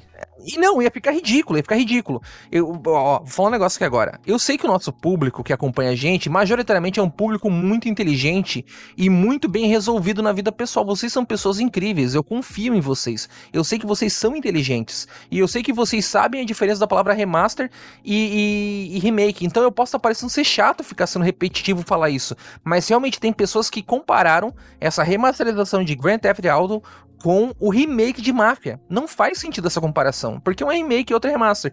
E eu adorei o visual cartunesco, porque GTA sempre foi cartunesco para mim, GTA sempre teve um, um, um, um quesinho, um pezinho no cartunesco. Ele nunca. Mano, olha, tipo GTA V. O GTA V, os bonecos são bonecos realistas. Mas eles são meio exagerados, meio. Sim, até o GTA V tem um estilo próprio, assim. Eu ia tipo, dizer É, tem um, tem um estilo próprio. Ele, Só ele não terminar é rapidinho. fotorrealista, ele não é É, ele não é. Ele tem É, a sim, direção de arte que puxa pra um É. cartoon, mas não é um cartoon mais tradicional. Ele é, ele é Uhum. só características exageradas. É um pouco caricato. Vamos, É um vamos usar essa palavra caricato. assim. É, Um sim. pouco caricato. Só falar um negócio. O povo aí ficou mal acostumado com Red Dead. Red Dead ficou tão bonito que o povo ficou mal acostumado. Esse é o Verdade. ponto. Ponto final. É, eu só queria dizer que esses personagens da remasterização de GTA Trilogy.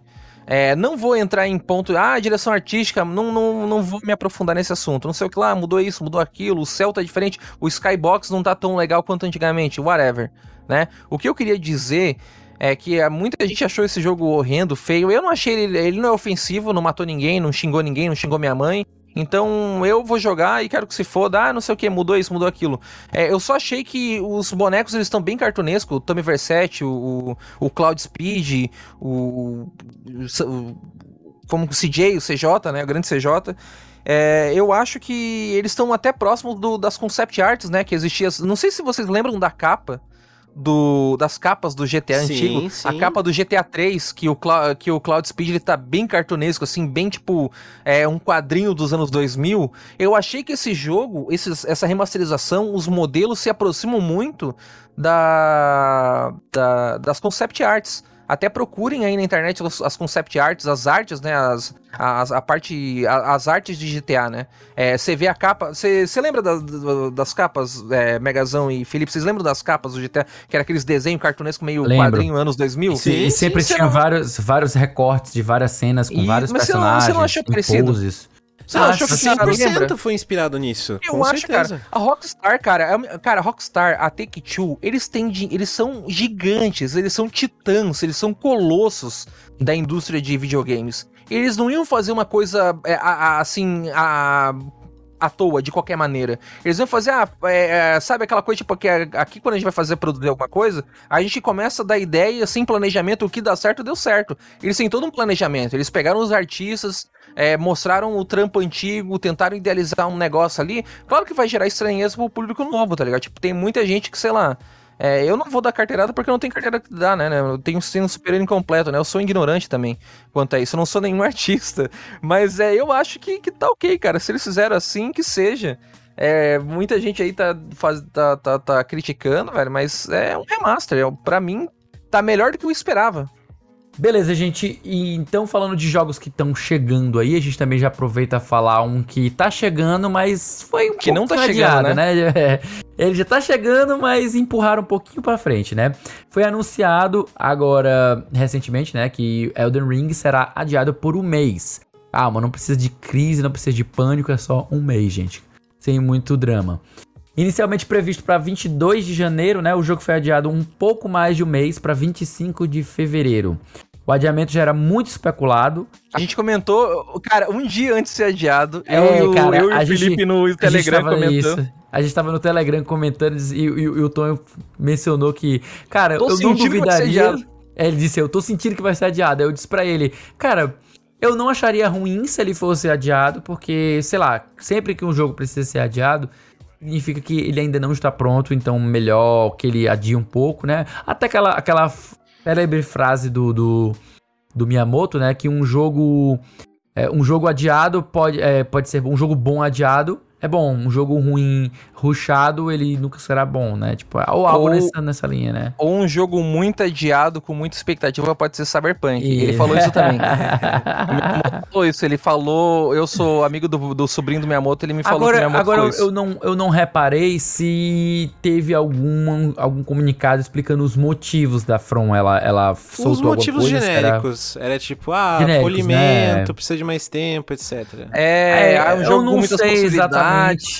Eu não sei exatamente, eu, eu, sinceridade eu não sei que tipo de, de polimento eles devem estar fazendo em um mês antes de Olha. Talvez eu arriscaria. Cara, é, é finalizar a parte é, online, sabe? É, Talvez. Eu, eu acho que é parte online. Eu chuto que. Posso falar um negócio rapidinho? Cara, assim, desculpa de então, Felipe. Eu sei que tu tem que sair, só que assim, cara, em um mês tu não faz nada num jogo. Assim, de grande. É, eu sei, cara. É questão de logística. Você vai ter que. Você, em um mês, você já tá é, queimando o CD. Queimando o CD que a gente Sim. fala em inglês é. Você já tá imprimindo em grande escala para mandar para as distribuidoras ao redor do mundo. E você já tá mandando cópia de review pro, pro sites grandes. Em um mês, cara, não dá para fazer nada. Então eu é acho por isso que mesmo que o mais eu acho que a parte é, online. É, o mais lógico mesmo é justamente eles estarem a adiando um pouco um jogo justamente para mexer nessa parte do online, verificar a, a, a, conectividade dele, né? Porque eu não sei como é que ele vai funcionar agora. Se vai continuar no mesmo estilo que você utiliza itens ou que você sumou na galera. Inclusive, é um sistema que eu particularmente não gosto. Né? Eu joguei recentemente o Nioh que é da, de outra empresa da, da Tecmo Koei. E eles têm um sistema um pouco diferente, né? Que eles têm um, uma, tipo um templo lá que você entra para fazer as missões do jogo em co-op, né? Algo bem mais próximo de um Monster Hunter do que do formato do Dark Souls, a série Souls, né? Mas ele também tem um formato Souls, que é quando você utiliza um item lá e você invoca o seu amigo para vir lhe ajudar. Então, eu pessoalmente não curto muito esse estilo. E mas, como é algo que é, já é característico da, da, da From Software, muito provavelmente eles vão utilizar esse modelo também. E, sei lá, talvez ainda não esteja 100% pronto e seja isso que eles estejam fazendo. Mas e vocês, o que, que vocês acham? O que eu acho é que o jogo foi adiado de 22 de janeiro, a gente não falou a data, para 25 de fevereiro, né? É só um mêsinho então, galera, não precisa se desesperar, não precisa cagar nas calças, não precisa sair na rua é, é batendo nas pessoas. Eu acho que um mêsinho aí é tranquilo, porque para quem joga no PC assim como eu, a gente tem Monster Hunter Rise chegando, né? A gente tem também o, o, Weird, o, Weird West do Rafa Colantônio chegando aí. Então, eu acho que é tranquilo aí, um mêsinho não, ninguém vai morrer por causa de um mês. É, God, pra quem também gosta de God of War, pra quem é de God of War, God of War também chega em janeiro também. Então até fevereiro tem bastante coisa, muitas águas para rolar aí. E a From Software já falou que em novembro a gente vai ter o, o teste de estresse dos servidores, né? Você pode se inscrever aí. É o teste de rede fechado, confirmado para novembro, né? Eu acho que não tem data fixa, só novembro eles soltaram é, apenas os consoles, isso aí que é a merda, né? Eu queria jogar no PC, mas vou ter que jogar no Play 4. Eu me inscrevi no Play 4, então quem quiser pode acessar o Twitter da, do Elden Ring ou da From Software e se inscrever aí para participar da, do teste fechado de rede, né? E eu acho que o jogo só é adiado de novo, meu palpite, se der merda no teste. É, se der merda no, é, no, no teste assim. de rede, é, se tipo der algum problema com o servidor, se der algum porque tipo querendo ou não, ah não, a, a, a Front tem experiência com isso, né? Ela já fez três jogos online, quatro jogos online, já fez, já tá acostumada a fazer esses testes, né? Eu concordo, mas também discordo porque é um jogo novo, é uma engine, é a, a mesma engine do, do, do Dark Souls 3, só que é muito mais atualizada, né? A gente vê um jogo muito mais consistente. A gente vê um jogo com muito mais elementos, né? A questão do online, e aí vai ter o, as, as, as a, é meio que um hub world grandão, um open world grandão com hubs, né? Com vários é, é, áreas divididas, então você tem, a, tem as quests, né? Tem a. É tipo os templos, né? Tem as quests grandes e tem um, um open world. Eu não sei como vai funcionar esse online. Eu não sei se vai ter como summonar pessoas nas, nas quests mais lineares, na, na, nas dungeons mais lineares, né? Então pode ser que esse online aí pode acarretar problemas, então fiquem ligados. Eu chutaria um adiamento pro próximo ano fiscal, para depois de abril. Se for rolar, não, não tem especulação, não tem nada. O oficial é que ele foi adiado para fevereiro, mas eu chuto que se for para ser adiado vai ser próximo ano fiscal por causa do online que pode dar alguma treta. Eu tô sentindo, gente, infelizmente, eu tô sentindo. É isto. E, mantendo ainda nesse assunto de jogos adiados, Uh, hoje, no dia que a gente tá gravando esse programa, os caras anunciaram mais um adiamento também de videogames aí, né? Uh, porque, na verdade, é, é, a gente não escolheu mencionar todos, mas nessas últimas semanas, vários outros jogos menores foram é, adiados, né? Mas o Elden Ring foi, tipo, talvez o mais conhecido de todos, mas vários outros, inclusive vários para fevereiro, coincidentemente. Mas um dos mais notáveis para mim foi uh, Digimon Survive, né? Que para quem é fã de Digimon, uh, dos jogos Digimon, sabe que esse jogo foi anunciado em 2018 para comemorar, eu acho que foi o vigésimo vigésimo ou vigésimo quinto? Não, acho que é o vigésimo aniversário do, da, da série. E uh, ele ia sair em 2019, supostamente. Aí em 2019 eles adiaram para 2020. Em 2020 eles adiaram para 2021. E aí Uh, hoje eles adiaram para 2022. Então esse jogo aí já pode mais do que pedir música no Fantástico. E daqui a pouco ele vai sair para comemorar o 25 aniversário da, da franquia, porque puta merda, é muito tempo de adiamento. É, eu não sei o que tá acontecendo, porque nem parece um jogo tão complexo assim. É, é um jogo tipo de batalha tática, etc. E os caras estão levando todo esse tempo. É, é, muito maluco. Já é tipo Vaporware essa altura, assim, tipo, com o tanto de adiamento Cara, que ele tem. Esses adiamentos aí, eu tenho um PTSD aí do grande Cyberpunk, né, mano? Eu fico assustado, hein, mano. Então, cara, tipo. Eu, fico, eu me cago nas calças quando isso acontece, hein, mano. É muito esquisito, porque você tá vendo o trailer que tá passando aí, tipo, não, não parece um jogo necessariamente complexo, assim, que você precisa ficar adiando tantas vezes. E. E agora a gente tá perto do 25 aniversário, mais do que tava do 20 per se. Então. Hum. Uh, mais uma vez, o jogo foi adiado e agora é, é 2022, não tem nem tipo um mês, então se você tava esperando esse jogo, vai ter que esperar mais um pouco. E vamos que vamos, continuamos aí na, no aguardo. Porque parece um jogo bom, só que né, quem sabe se sai. Caramba, Megazão fã de, de Digimon, essa me surpreendeu. Pô, Digimon é maneiro. Os jogos de Digimon são maneiros. alguns. Alguns. Não. Talvez nem todos. É, não, certamente não todos. É, tipo, me lembrou aquele cara, oh, tava bom, aí ficou ruim, aí parece que piorou. é, tem, tem muito jogo ruim de Digimon, mas tem, tem, tem uns bons jogos, surpreendentemente. Dito isso, gente, vamos pra próxima então? Ah, tô revoltado com Halo, cara.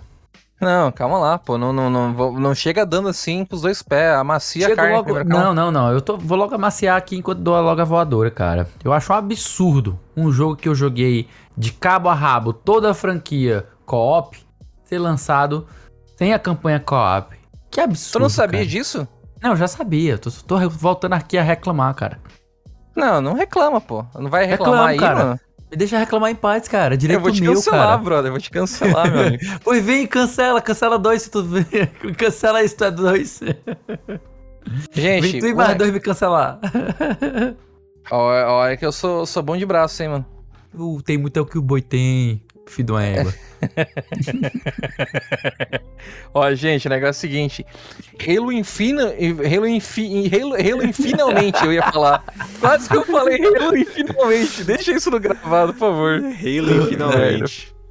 Halo Infinalmente. Então, faz sentido, né, mano? Galera, agora em 25 de outubro, a gente teve aí, em, finalmente, a nova cara de Halo Infinity. É, graças aí ao grande todo-poderoso Joseph Staten, porque a gente viu aí basicamente um renascimento das cinzas em pouco mais de um ano, se eu não me engano, da, do, desse jogo aí que, que foi amplamente criticado e, e, e aí a gente tem aí Halo Infinite de cara nova. É, a gente pode ter uma ideia muito mais. Se, se ano que passado existia uma dúvida, existia uma incerteza no coração dos fãs de Halo, hoje a gente pode comemorar, meus amigos. Hoje a luta é diferente. Hoje a luta virou pro nosso lado, galera. Eu posso garantir que depois de um, um teste é, que a gente teve aí, o, vou chamar de beta, né? Um flight, mas a galera não, não tá ligado na linguagem de Halo. É, a gente teve aí o, o, o, testes, o teste do multiplayer, né? Que eu vou chamar é, erroneamente de beta, né? Teve a beta de Halo, a gente pôde testar, a gente viu quão consistente o jogo tá em questão de gameplay, de mecânicas, o quão o jogo agora tem uma identidade, né? A gente vê aí, tipo, o, renascimento, o possível renascimento, né? É, se a gente visse só os trailers, a gente poderia falar, ah, não, mas eles enganam pelos trailers. Mas eu pude ver esse jogo ao vivo, né? Tá certo que não era a campanha, a campanha vai ser mais bonita do que o, do que o multiplayer, obviamente, porque o multiplayer tem toda a questão de consistência, de, de, de, de ser um jogo competitivo, de eles não abusar tanto no gráfico, porque o online vai ser free to play, enfim. Mas é, se fosse só trailers, eu poderia dizer, ah, os caras estão enganando a gente, mas eu pude ver isso ao vivo, né? A, a, não tô falando de parte visual, mas questão mecânica. Questão mecânica, eu pude ver que Halo Infinite conseguiu ter finalmente uma identidade, né? Eu acho que depois de dois jogos completamente conturbados e sem identidade e sem um, um, uma, uma, uma, uma base sólida, que foram Halo 4 Halo 5, jogos da 343, desde que a 343 chegou, eu não via nada muito sólido vindo da 343. Eu não tinha esperanças em algum jogo da 343. Mas graças ao bom Deus, Halo Infinite me surpreendeu. É, tanto nesse beta que rolou, quanto na, na, no que está sendo mostrado da campanha. E digo mais, saiu uma matéria polêmica aí na gringa que falou que mesmo se Halo Infinite fosse lançado sem campanha, somente o online dele, ele já seria um sucesso. Porque ela foi muito jogada, teve muito feedback, milhões de pessoas jogaram Halo, é, a, a, a, Flight, né, a beta de Halo. É, então já tem, é, já tem tipo, tipo, baseado em todos os dados que eles coletaram, Halo já seria um grande sucesso só com online gratuito sem a campanha. Entendeu? Então a gente tá aqui. É, é, a gente vai ter reclamações, óbvio, a gente não pode é, passar pano, a gente tem reclamações. Pô, a, o co-op, que sempre foi uma característica fortíssima de Halo, não tem co-op nesse jogo. Inicialmente vai ter mais pra frente, vai sair em forma de DLC gratuita e atualização gratuita. É, mas não ter o. É realmente uma, uma crítica, um problema. É algumas coisas. A Forja também, que é onde o pessoal cria mapas, não vai ter no, direto no lançamento. Né? A gente vê aí toda é, coronavírus, é, problemas de produção, todo mundo está sofrendo com isso e muita coisa vai ter que ser adiada, né? Mas eu acho que com o resultado que a gente tem até agora é um resultado muito consistente, né? É, o, a equipe passou por um dev hell aí tremendo, passou por problemas tremendos, né? Até a chegada de Joseph Staten e Staten, Joseph Staten, eu não vou falar que um homem só, uma única pessoa pode resolver os problemas, mas eu tenho certeza que ele deu um bom direcionamento, porque para quem não sabe, ele é dos Halos antigos, ele era da Band, ele era da equipe antiga, e a 343 nunca acertou em identidade. Sempre foram jogos confusos, convolutos, jogos sem alma, jogos sem identidade, jogos que queriam copiar tendências e não usar suas próprias tendências, né? Halo tava sem alma, era um jogo sem alma, Halo 4 Halo 5. E eu vendo Halo Infinite, o que eu já vi de, de, de, da campanha e o que eu joguei de Halo Infinite, eu tô muito feliz porque é um jogo que volta a ter identidade. Se você nunca gostou de Halo, nem no 1, 2, 3, 4, 5, e você nunca gostou de Halo, não é agora que você vai gostar de Halo.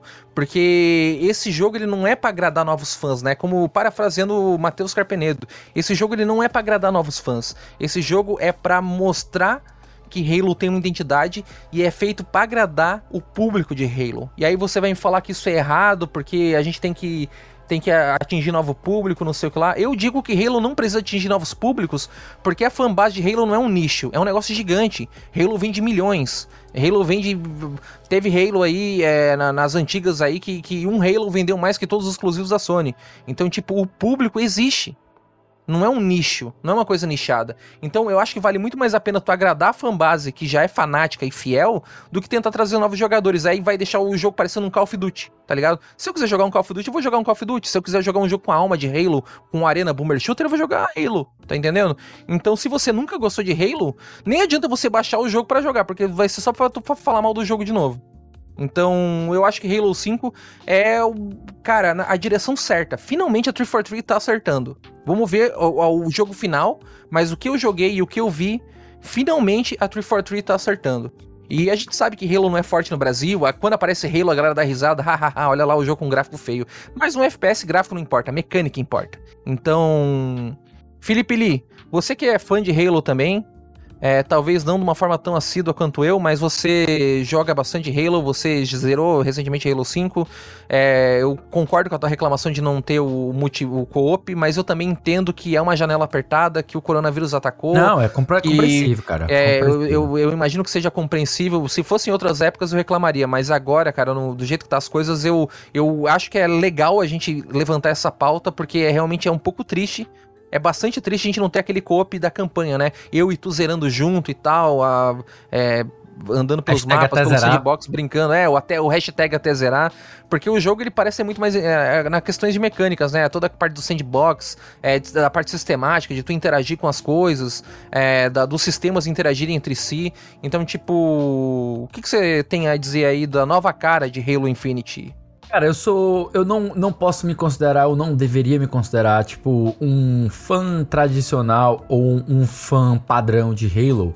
Porque, primeiro de tudo, só para começar, eu não quero fazer nenhum tipo de polêmica, só uma questão pessoal. Eu não gosto do Master Chief, certo? Eu não gosto dele como personagem, eu acho ele muito power fantasy genérico.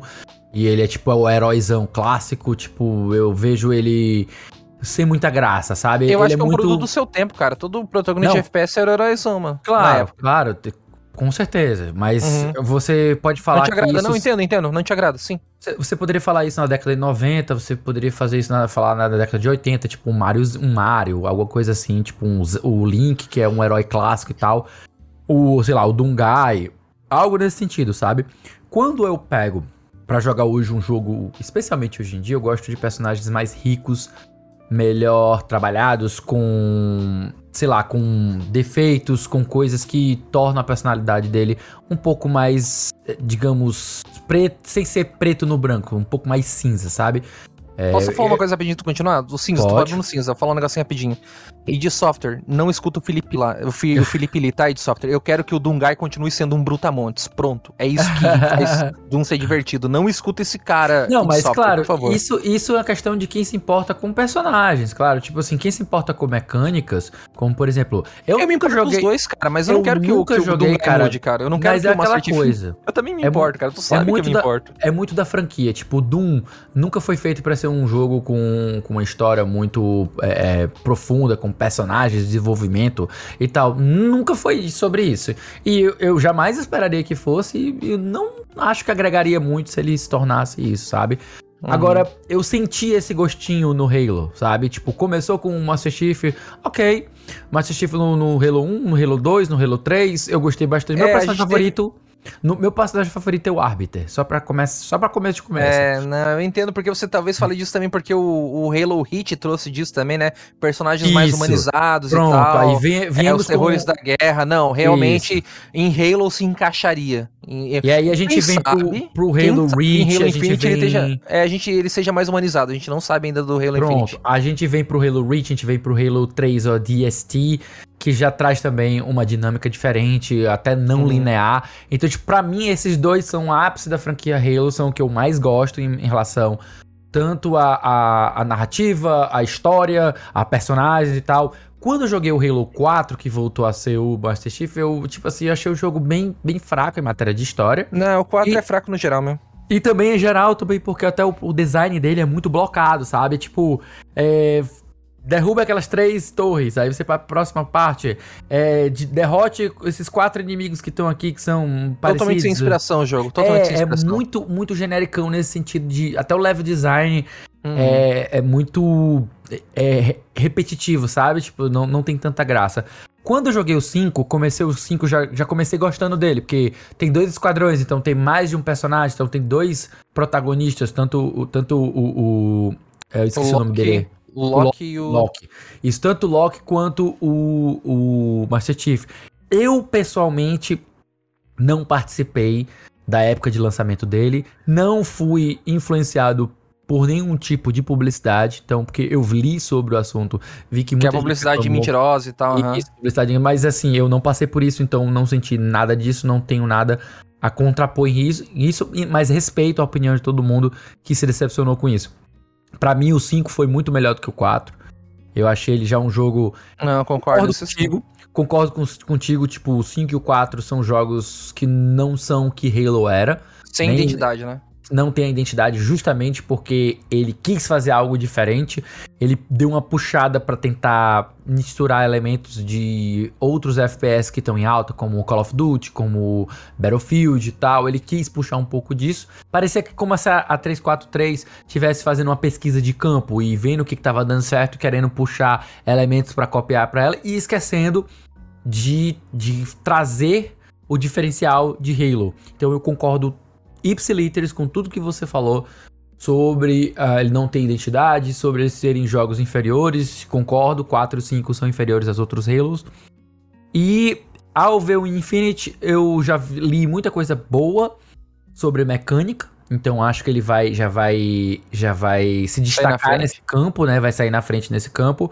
Mas eu não, não estou tão animado em relação à campanha especificamente, porque pelo que eu entendi, ela vai focar novamente no Master Chief e, e é como eu falei, eu não sou tão fã. Eu gosto dele como um herói, mas eu, ao mesmo tempo, eu não acho ele um personagem tão empolgante, tão interessante. Talvez por isso eu não seja tão fã do, do Master Chief, não, não vibre tanto com ele. Uhum. Mas entendo quem é fã dele, vejo qualidades nele, acho legal a dinâmica dele e o relacionamento que ele tem com a Cortana desde o primeiro jogo. Então é uma coisa que você resgata, que você tem um histórico, que tem uma lore construída, que tem aquele desenvolvimento. Porra, o cara que jogou em 2003 tá aqui 20 anos depois jogando e ainda se sentindo em casa, de estar. e sentindo mal de, de ver que o, o, o, Master Chief. A gente tá perdendo a guerra, né? Os humanos estão perdendo a guerra e tal. Não só perdendo a guerra, mas o, o próprio Master Chief tá tendo que caçar e, e, e, talvez com uma perspectiva de ter que destruir a Cortana, e a Cortana não é mais a Cortana que ele conhecia, já é outra inteligência artificial.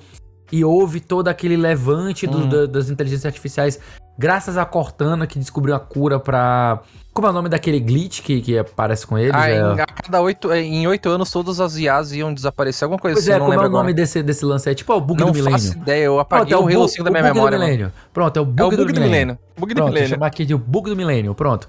Ela, ela... Aqui mais novo não vai lembrar disso aí, filho. Não, vai não, vai não, de jeito nenhum. Até porque, porra, já tem, já do bug do milênio anos, cara. Já tem 22 claro. anos isso aí, velho. Aí, ó, o Megazone é velho, das antigas também, aí, vai, continua. Então, pronto. Então, tipo assim, eu entendo que tem todo esse apelo. É Rampancy. Obrigado, Aren. Muito obrigado, cara. Ô, Guilherme é aí entregou, entregou. Guilherme é foda, Guilherme é foda. Eu finalizei, inclusive, todos os jogos de Halo eu finalizei com o Guilherme. Foi de cabo a rabo até zerar. Inclusive o quinto jogo também finalizei com ele semana passada.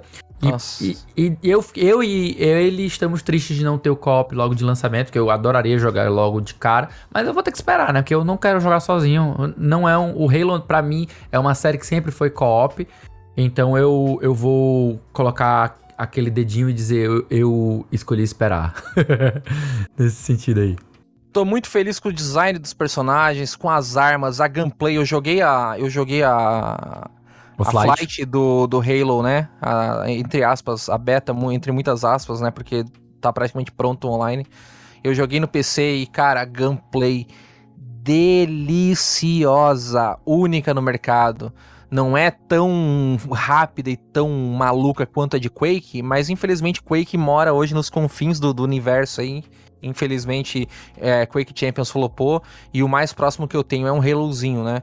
É, é uma, uhum. é uma, de fato, único, né? É, a gameplay, toda a interatividade com o negócio, com, assim, é muito legal que tu tem o grappling hook, e aí quando você tá no mapa, brigando por objetivos, né, porque é tipo, é uma arena clássico, as armas elas respawnam no mapa, então você não compra que nem no CS, você não escolhe classe que nem no Call of Duty, você uhum. tem que uhum. pegar as armas pelo mapa, e aí você pode usar o grappling hook para pegar as armas. Tipo, ah, um cara vai pegar arma, você usa o grappling hook, rouba a arma do cara. É, qualquer Pô, coisa e... você pode roubar com o grappling hook. Isso é muito é interessante e, assim, óbvio, as comparações são inevitáveis. Não tô querendo dizer. Ai meu Deus, pelo amor de Deus, não, não distorça o que eu estou falando. Não tô dizendo que Halo Infinite é o Breath of the Wild da Microsoft, mas acho muito legal como no Breath of the Wild você tinha isso, de você tá lá o campo de inimigos e você conseguir roubar as armas deles que estão lá. Coisa, e, é. e eu gostei que ele pegou esse elemento, sabe? Até porque ele vai ter um, um componente de mundo aberto, né? De você ter. Não é bem mundo aberto, né? Ele é um design Não, de expandido. aberto, é design aberto de você Ele é um poder- hub, né? Grandão e É, tal. isso, nesse sentido. E também tem muito, muitas questões sistêmicas, né, muitos elementos sistêmicos de, de você interagir com o cenário, de você ter esses, essas ferramentas que você vai poder interagir com o cenário, como o grappling hook e tal. Eu achei isso muito interessante, é algo que vai agregar bastante. Eu eu já vejo muitos shenanigans que a galera fazendo, já vi alguns, alguns vídeos da galera jogando o, o Flight, e eu achei muito divertido as O criatividades Blader que a já tá tem. fazendo umas baguncinhas, né? Eu Não é, cara. A galera tem Blader, uma criatividade. Já vi a galera É. imitando é, é, o- Spider-Man, né? Homem-Aranha. Muito bom, velho. Eu achei muito interessante isso, cara. Ô, e, e o negócio que, que eu ia falar, mano, é que Halo sofreu muito essa crise de identidade em todos os sentidos. O Halo 5, os veículos eram inúteis, porque o boneco tinha tanta mobilidade, ele era tão rápido, que os veículos que te davam. Porque assim, o veículo, no Halo antigo, ele te dava uma vantagem de, de tu se locomover mais rápido, só que você ficava mais vulnerável. Uhum. E aí no Halo 5 você é tão rápido, você é tão monstruoso em mobilidade, que o veículo ele só vai te dar desvantagem. Porque a- o veículo vai, vai se mo- locomover rápido, mas tu vai ter muita desvantagem em comparação com os outros jogadores. Então, Halo tava completamente desbalanceado e sem identidade. E jogando a flight do Halo agora, mano, eu vi que os veículos voltaram a ser úteis, os mapas, os designs, os design do, o map design, né? É, tá totalmente construído em volta da- desse sistema, em volta dessas mecânicas, em volta dessa gameplay. Os mapas de, de Halo 5 tentou remasterizar um mapa, eu acho que do Halo 2 ou do Halo 3, não lembro agora. Agora, bem de cabeça, eu sou péssimo de memória. Eu apaguei Halo 5 da minha memória. Foi uma época triste da minha vida. E o Halo 5 ele tentou remasterizar, só que eles tiveram que aumentar o mapa, porque os bonecos estavam tão rápido que o mapa parecia pequeno. O mapa antigo parecia É. pequeno pros padrões É, e atuais. tá realmente, realmente os mapas, você- eles são bem largos mesmo. É no- tipo tu botar o. Deixa eu pensar agora. Na própria campanha, mas na própria campanha eles são largos, até porque geralmente tem o squad completo, né? Então Uhum. tem, tem, tem quatro, sempre quatro Sim, personagens mas o que, naquele o ambiente. que eu digo, cara, é que. Eu achei até um pouco, nesse sentido de abertura, até um pouco próximo de- dos mapas de Destiny, sabe? Uhum. Tem muito daquela aquela, aquela verticalidade Aham. e muitos saltos e tudo mais. Achei, eu achei bem próximo nesse sentido. E, e- e, cara, eu acho que essa crise de identidade me, me afetava muito. E eu vejo que agora parece que o jogo ele quer criar uma identidade, ele tem uma direção. Ele parece que eles, eles não estão mais andando com uma venda no olho. Sabe que você tá com uma venda no olho, é, passando por uma dungeon cheia de espeto e de pessoa querendo te matar e de coisa pegando fogo, e você tá com umas vendas no teu olho e você provavelmente vai morrer? Parece que agora eles tiraram a venda do olho e eles estão numa direção correta, sabe? Então, tipo. É, eu tô, tô satisfeito com o que eu vi, tô feliz. Com ressalvas, né? É claro, a gente não pode. Eu sempre fico com o pé atrás quando se trata de 343.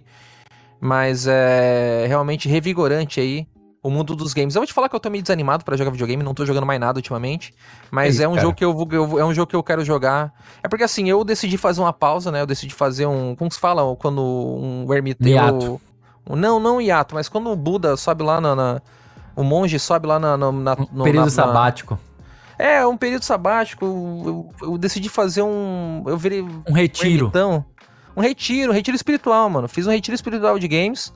É, janeiro, janeiro tem Monster Hunter, tem o Weird West. E eu vou dar uma parada de jogar games por enquanto, mas o Halo eu vou dar uma escapadinha pro Halo, porque eu quero, quero brincar um pouquinho online, quero ver em dezembro. Em dezembro, o Halo me espera em dezembro. Então, é, agora a gente chegou naquela sessão do podcast que já tá se tornando uma parte Tradição. fixa. É, uma tradição já. Que é a parte de falar mal da Nintendo, né? Porque a Nintendo não tá deixando barato pra gente, assim. É. Não, não mesmo, não tá nem um pouco pra trás. É, né? Nem Literalmente, literalmente, né, nem Literalmente. metaforicamente, porque tá foda. Ah, basicamente, um, né, essa é uma notícia que, que ela é, trabalha várias camadas de desenvolvimento. Ah, tudo começou com o Animal Crossing Direct, que rolou. Ah, eu acho que no finalzinho de setembro. É, que foi, Então foi tipo... do. Anunciaram o café? É, é, que foi logo depois Foi. do nosso último dump. Tanto que a gente sim. tinha falado é, que ia rolar tal no, no último dump e tudo mais. Ah, até então eles tinham feito um teaser que eles iam anunciar o Brewster, né? E basicamente a gente esperava que eles iam mostrar só o Brewster. Mas ah, chegou que eles mostraram uh, uma versão 2.0 do jogo com tudo que uma versão 2.0 significa, né? Então eles estavam adicionando o Brewster e o Captain, né? Foi a primeira coisa que já mostraram junto ali. Então, além do café no museu, você também ia ter o Captain que ele te leva a ilhas. É, você pode. Uma, uma ilha extra, né? Que você pode uh, visitar e. É, você pode, tipo, minerar uns recursos diferentes e tal. É, é, usar uma. né? Umas atividades diferentes também que você pode brincar lá com o, o, o antigo prefeito, é, que é aquela tartaruga velhona e tal. Enfim, era, era um conteúdo uh, que a gente não esperava ver no, no New Horizons, mas trouxeram o Captain, bacana. Eles estavam é, refazendo a, a ilha do Harvey, né, que é aquele cachorro maconheiro, é, para trazer mais coisas uh, para você poder fazer por lá e tal é, você poder fazer é, a, a hairstylist, né? A, a cabeleireira. É, eles iam trazer a doguinha lá, que é a cabeleireira, que também ia estar tá na ilha do Harvey, se eu não me engano. E a Katrina, que é a, a, a vidente, é, que também ia aparecer por lá. É, na sua ilha, eles iam também trazer mais algumas atividades, mais algumas coisas, tipo uma expansão para o sistema de fazenda que você tinha na, na, na ilha. É, iam reintroduzir os gyroids é, que eram uns bichinhos uh, que você podia colecionar e cavar na sua ilha junto dos fósseis, né? Eles iam aparecer como se fossem fósseis no chão, só que você cavava e você meio que colecionava eles. É, eram basicamente coisas estéticas e que faziam barulhinhos tal na sua, na sua ilha. É, mais opções de customização, mais itens é, bastante, bastante coisa, é, mais músicas do KK, mais é, espaço de depósito, enfim, um update 2.0. Só que, qual que é a fita?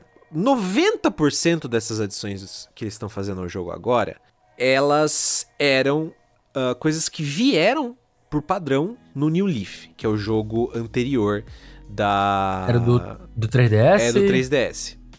É, então isso já começa meio mal, porque de cara você já tinha tudo isso no New Leaf. Quase tudo isso de cara no New Leaf, né? E você tinha uh, coisas tipo, é, é, várias dessas coisas aí e tal, é, a gente esperava já que iam ter no jogo, ou pelo menos, porque a gente já, né, o jogo saiu, fez um puta sucesso tal, não sei o que, acabou sendo, é, é, tipo, aceitado de certa forma que, que, que ele ia ser melhorado conforme o tempo. Mas se vocês lembram, a Nintendo meio que abandonou ele ao longo desse ano, principalmente, né? E eles guardaram, tipo, pra jogar na nossa cabeça de uma vez. E agora, o que eles estão chamando de update 2.0, para mim, é como se o jogo tivesse saído do Early Access. É como se fosse um update 1.0 que o jogo tá finalmente pronto. Tanto que é realmente uh, o update final do jogo, né? Então é, para mim, 100% um jogo que tá saindo de Early Access e tá pronto. Caralho. E a Nintendo velho. tá, O tá- maior Early Access de todos os tempos, hein, mano? É, não, Mas é, tu sabe, é, é um tu Early sabe Access que isso acontece por um motivo, né, cara? O quê? O motivo é, é que você é nintendista, né? E nintendista nem a gente. Então a Nintendo só faz o que ela. isso? Que gratuito. Ela só faz o que ela tá programada pra fazer. Tratar os nintendistas como pessoas que não são gente. Então, assim, ele- eles colocaram. É, a, a Sailor Clara falou: respeite os nintendistas. Cara, assim, eu tenho pena de nintendista nessa altura. Porque pra você ser fã da Nintendo. Eu não sou fã da Quem tem Nintendo. pena é galinha, rapaz. Eu, eu não sou fã da Nintendo. Eu sou. É que é só zoeira, eu sou relaxa que é só fã zoeira. de Animal Crossing. E infelizmente eu sou fã de Animal Eu Crossing. sou porque fã das franquias da Nintendo, cara. Eu, eu, eu, eu, então, eu sou fã de franquias da Nintendo como Animal Crossing. Eu fico muito triste porque eu, eu, eu acho que agora o New Horizons ele tá finalmente ah, atingindo um estado em que o jogo ele, ele tá valendo a pena. É, é, ele tá chegando ao ponto de que ele, ele, ele tá atingindo seu potencial. Mas é muito triste porque ele tá sendo vendido como tipo assim, olha gente, o que a gente tá adicionando no jogo. E quando o, o New Leaf, ele teve um, update equivalente a esse, como tipo o, o que foi o Welcome Amiibo, a, a, Nintendo também colocou um update que tipo, adicionou bastante conteúdo. Eles colocaram Amiibo, tipo, foi meio que um update 2.0. Mas foi algo que adicionou pra caralho no jogo, porque já saiu pronto aquele jogo. Então, é, é eles estão tentando vender isso daí como meio que a mesma coisa. E tipo, não é, velho. Não é, não é. Pelo amor de Deus. É, é, a Nintendo cagou demais com New Horizons. Eles têm sorte que eles lançaram no momento certo e vendeu pra caralho. Porque o, o, jeito que eles trataram a fanbase com esse jogo é nojento. Eu tenho. Eu, eu dropei esse jogo. E agora eu tô considerando, talvez, quando sair esse update. Eu vou voltar tal... a jogar também, eu vou voltar a jogar. Então, eu tô considerando voltar, mas assim, deletar minha, minha ilha. Porque a ilha que eu, que eu fiz desde o começo, porra, eu comecei ela, tipo, o jogo era, era um early access ainda, não tinha nada. Então, tipo, eu vou tratar como early access. Eu vou deletar meu save e começar do zero. Foda-se. Saca? É, é, não tem porquê. Então, é Cara, triste. Eu, eu é dei triste. sorte, de contar uma historinha aqui, eu dei sorte, né? Porque a minha irmã, ela tava querendo comprar um videogame novo, né? Ela, ela mora no Canadá. Ela queria voltar a jogar videogame, né? E aí eu recomendei ela comprar o Switch, ela queria, ela disse qual que ela comprava, eu disse, oh, tem, tem o Lite, que é interessante pra ti que não gosta de jogar na TV, que é como se fosse um sucessor do, do DS, ela tinha um DS, né? E aí ela gostou, na hora que ela comprou, ela foi direto no, no Animal Crossing. Eu tinha falado, ó, oh, talvez tu goste de Animal Crossing, é um, anime, é um, é um, é um jogo bem fofinho, de, de fazendinhas, coisas assim, tá? Brincadeira e tal que tu vai curtir. É brincadeira, uma brincadeira. É, é uma tipo agiotagem ali total. É, tipo, total. é uma especulação de mercado. É aquela, especulação aquela imobiliária, especulação é, de mercado. É, é, o capitalismo é o, é o leite, é o capitalismo tardio, tardio. total, mas é fazendinha, tranquilo. Pois é. Aí ela começou a jogar tal. Aí logo em seguida ela perguntou se tinha outros jogos parecidos que, que fossem legais também. Aí eu disse: olha, tem um muito legalzinho chamado Stardew Valley, talvez tu goste. Aí ela comprou os dois, né? Ela jogou, acho que jogou umas 6 horas do Animal Crossing. E ela já tá com, sei lá, quantas mil horas no Stardew Valley. É, tipo, ela, ela, pirou no Stardew Valley, disse que. Fez nossa, a escolha certa. A escolha certa. Claro, também tem um, um irmão desse aqui para poder orientar. Te falei, assim como, assim como a 343 Industry só precisou de uma pessoa para direcionar, também a minha irmã só precisou de um bom diretor pra ir no caminho certo, sabe? É. Então, é. Mas brinca, é... brincadeira à parte, volta, volta a falar do que tu tava falando. É, é, é basicamente isso. Tipo, o, o, Direct foi. foi é, essas edições, para quem curte Animal Crossing, é é um negócio, tipo, sem precedentes, assim. Ninguém esperava que os caras iam literalmente gozar na nossa cara, assim. Tipo, ia ser um bucaque de, de Animal Crossing. Mas. Mas, tipo. É isso, eu, cara, que horror. Mas foi, foi, tipo, é tarde demais, tá ligado? Too little, too late. Eu, eu tô. Eu tô. Eu fiquei ofendido por, por eles terem colocado tanta coisa agora. E, além disso tudo, o que foi relativamente surpreendente é que eles anunciaram uh, uma DLC paga o que é uh, algo novo, né? Que é, uh, resumidamente, o. Tinha a, a, um, um spin-off de Animal Crossing pra 3DS que chamava é, Animal Crossing Happy Home Designer. Que era você. É o appzinho? Não, né? Não, não. É, é, era um jogo de 3DS mesmo, mas você ah, trabalhava de arquiteto, tipo, de arquiteto não, de. Design de interiores. É, design de interiores, isso pra, tipo, você, né, você recebia, tipo, você é, falava com o villager, aí é, é, era, era instâncias fechadas, assim, tipo, você visitava um villager numa casinha e ele falava, ah, eu gosto disso, disso, disso. Aí você meio que entrevistava esse villager ali, você montava a casinha para ele, brincava de bonequinha, basicamente, tipo, era literalmente brincar de boneca, você montava uma casa para aquele villager, aí ele ficava feliz ou não, ele te dava uma notinha, sei lá, você ia pro próximo, e aí, tipo, você ia Caraca, montando tu casinhas. Dá uma de graça, cara não fica feliz, mano? Não, era a casa não é, dele é, já, você ia lá decorar. Mano, na, na, especulação imobiliária que a gente tá hoje em dia aí, mano, se alguém me der uma casa, velho, eu devo a minha alma. Não, não, mas não é, a casa, não é só dar a casa, é tipo assim, tu, é, é, como se ele tivesse te contratado, tu chega na casa ah, deles e assim, tá, vou avacalhar a tua casa, vou, vou, vou mexer é, em tudo aqui, fazia... vou tirar os móveis do lugar, eu vou fazer eu a Marie Kondo aqui. Eu, mano, eu duvido avacalhar mais do que eu já avacalho aqui. Vou dar uma de Maricondo aqui, vamos. O que Spark Joy, o que Spark Joy É, exatamente, essa vibe. e assim, muita gente que jogou esse jogo falou que ele era, ele era divertido, apesar de que eu não, eu não gosto muito do aspecto de decorar casas de Animal Crossing, porque eu acho. Uhum. Eu não sou bom nisso. É, e. Pô, cara, tu nunca jogou The Sims, cara? Que absurdo. Eu não gosto velho. de The Sims, desculpa. Nossa, que absurdo, Mano, cara. para, para, para, para, para, para, para, para, para, para, para. Esse é para, megazão, esse é não, não, não, não, não, não, não, não, não. Gente, gente, gente, eu vou falar um negócio pra vocês. eu, não, eu não sei quantas 10 mil horas de The Sims eu joguei na minha vida inteira. Vocês olham é mim no. Twitter, você vê o cara, ou o cara só joga jogo FPS competitivo, o cara só joga Call of Duty, quer dizer, não joga Call of Duty, só joga é, Counter-Strike, só joga Valorant, só joga Squad, jogo de tiro, matar as pessoas, né?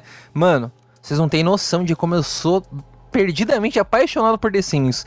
A minha pasta de mods do The Sims 4 tem, eu sem brincadeira, tem quase 200 GB de mod. Eu tenho Nossa quase 200 senhora, GB de mod no The Sims 4. Caralho, é um Certo? doentão. Então, mano, é, é que assim, eu tenho surtos. Eu tenho surtos. Tipo assim, de, de seis em seis meses, eu fico pelo menos um mês inteiro internado no The Sims. Aí depois passa o tesão, passa a vontade de jogar, eu fico sem jogar seis meses. Aí depois me dá, opa, olha só, deu saudade, vou lá ver como tá minha casa. Mano, fazer. Mano, eu, eu nem jogo direito, eu só faço boneco, eu gosto de fazer os bonequinhos bonitinhos, pra eles namorar. Eu Aí gosto usa, de usa construir- e- código, usa código pra ter Não, um de dinheiro. Eu, eu uso código pra mobiliar a casa. Eu gosto de design, eu gosto de fazer o interiorzão bonito, porque como eu não tenho, como, minha, como os meus móveis aqui é tudo fudido, eu sou um fudido, pelo menos no videogame eu tenho a casinha bonitinha. Aí eu encho de mod, mano, tem cada mod legal, velho. É, no, provavelmente, ainda mais no The Sims 4, velho, que você pode botar tudo Assim, na casa. como- mano, como muito foda, muito foda. O Rick Corby apontou ali no chat, o, o vídeo mais visto que eu tenho no meu canal antigo é uma série de The Sims que eu fiz com uma ex minha. E talvez seja por isso que eu não gosto de The Sims, porque ambas as minhas Ah, ex-namoradas tá, então tá eram extremamente fãs de The Sims. Talvez Ah, seja por então. isso que eu criei um certo É asco. verdade. Então tem Meu história, canal né, cara? Tem história. É que tem a questão da placa, né? Se tem placa, tem história, né? Tipo, você é, tem então, ódio, pode, tem pode ser por isso que eu tenho um certo bias. trauma, cara, é mas, trauma, né, é enfim. Caralho, o vídeo mais visto da carreira do Megazão é o vídeo dele tentando engravidar no The Sims, cara. É o vídeo mais visto dele, do- da, da vida dele. Tem 200 mil views, tá ligado? Que quantos views que tem, Megazão? 325 mil views. Olha, cara, o Blader tá dizendo assim, olha pelo lado positivo, pelo menos você teve namorada, cara. E vídeo é sempre o assim, Blade é sempre o insight mais perfeito, assim, caralho. Vai né? ser feito, né, cara? É- é- ele é tipo a, a, a- Como é o nome? A Poliana, né? Tipo, sempre vendo o lado positivo da vida, né, cara? Quase uma, uma Gabriela Pugliese, né? Enfim, complicado. é, é, voltando, eles anunciaram dessa DLC, que é basicamente esse jogo que tinha do 3DS, de você construir, é, de você mobiliar a casinha dos villagers só pela diversão de você, de você mobiliar a casinha deles. No, ah, na engine do, do, do New Horizons. Então, tipo, ao invés de lançar um Happy Home Designer é, pro New Horizons, é, pro, pro Switch, quer dizer, eles fizeram uma DLC do New Horizons, o que é um approach interessante. Eu, eu acho melhor do que lançar um jogo novo, realmente. É, e aí, esse novo. é, Essa DLC vai chamar Happy Home Paradise. Ela, tipo, vai expandir pra caralho. Então, pra quem gosta do Happy Home Designer, é interessante. É, é, vai ser. Vai ser uma- um prato cheio. Eu fiquei genuinamente interessado, assim, de dar uma chance eventualmente e tal, porque eu nunca cheguei a jogar é, o de 3DS. Só que daí a gente entrou no ponto de contenção. Eu não lembro quanto que eles falaram, acho que era 30 dólares é, que ia custar essa DLC. Não era barato, particularmente. Mas. O que.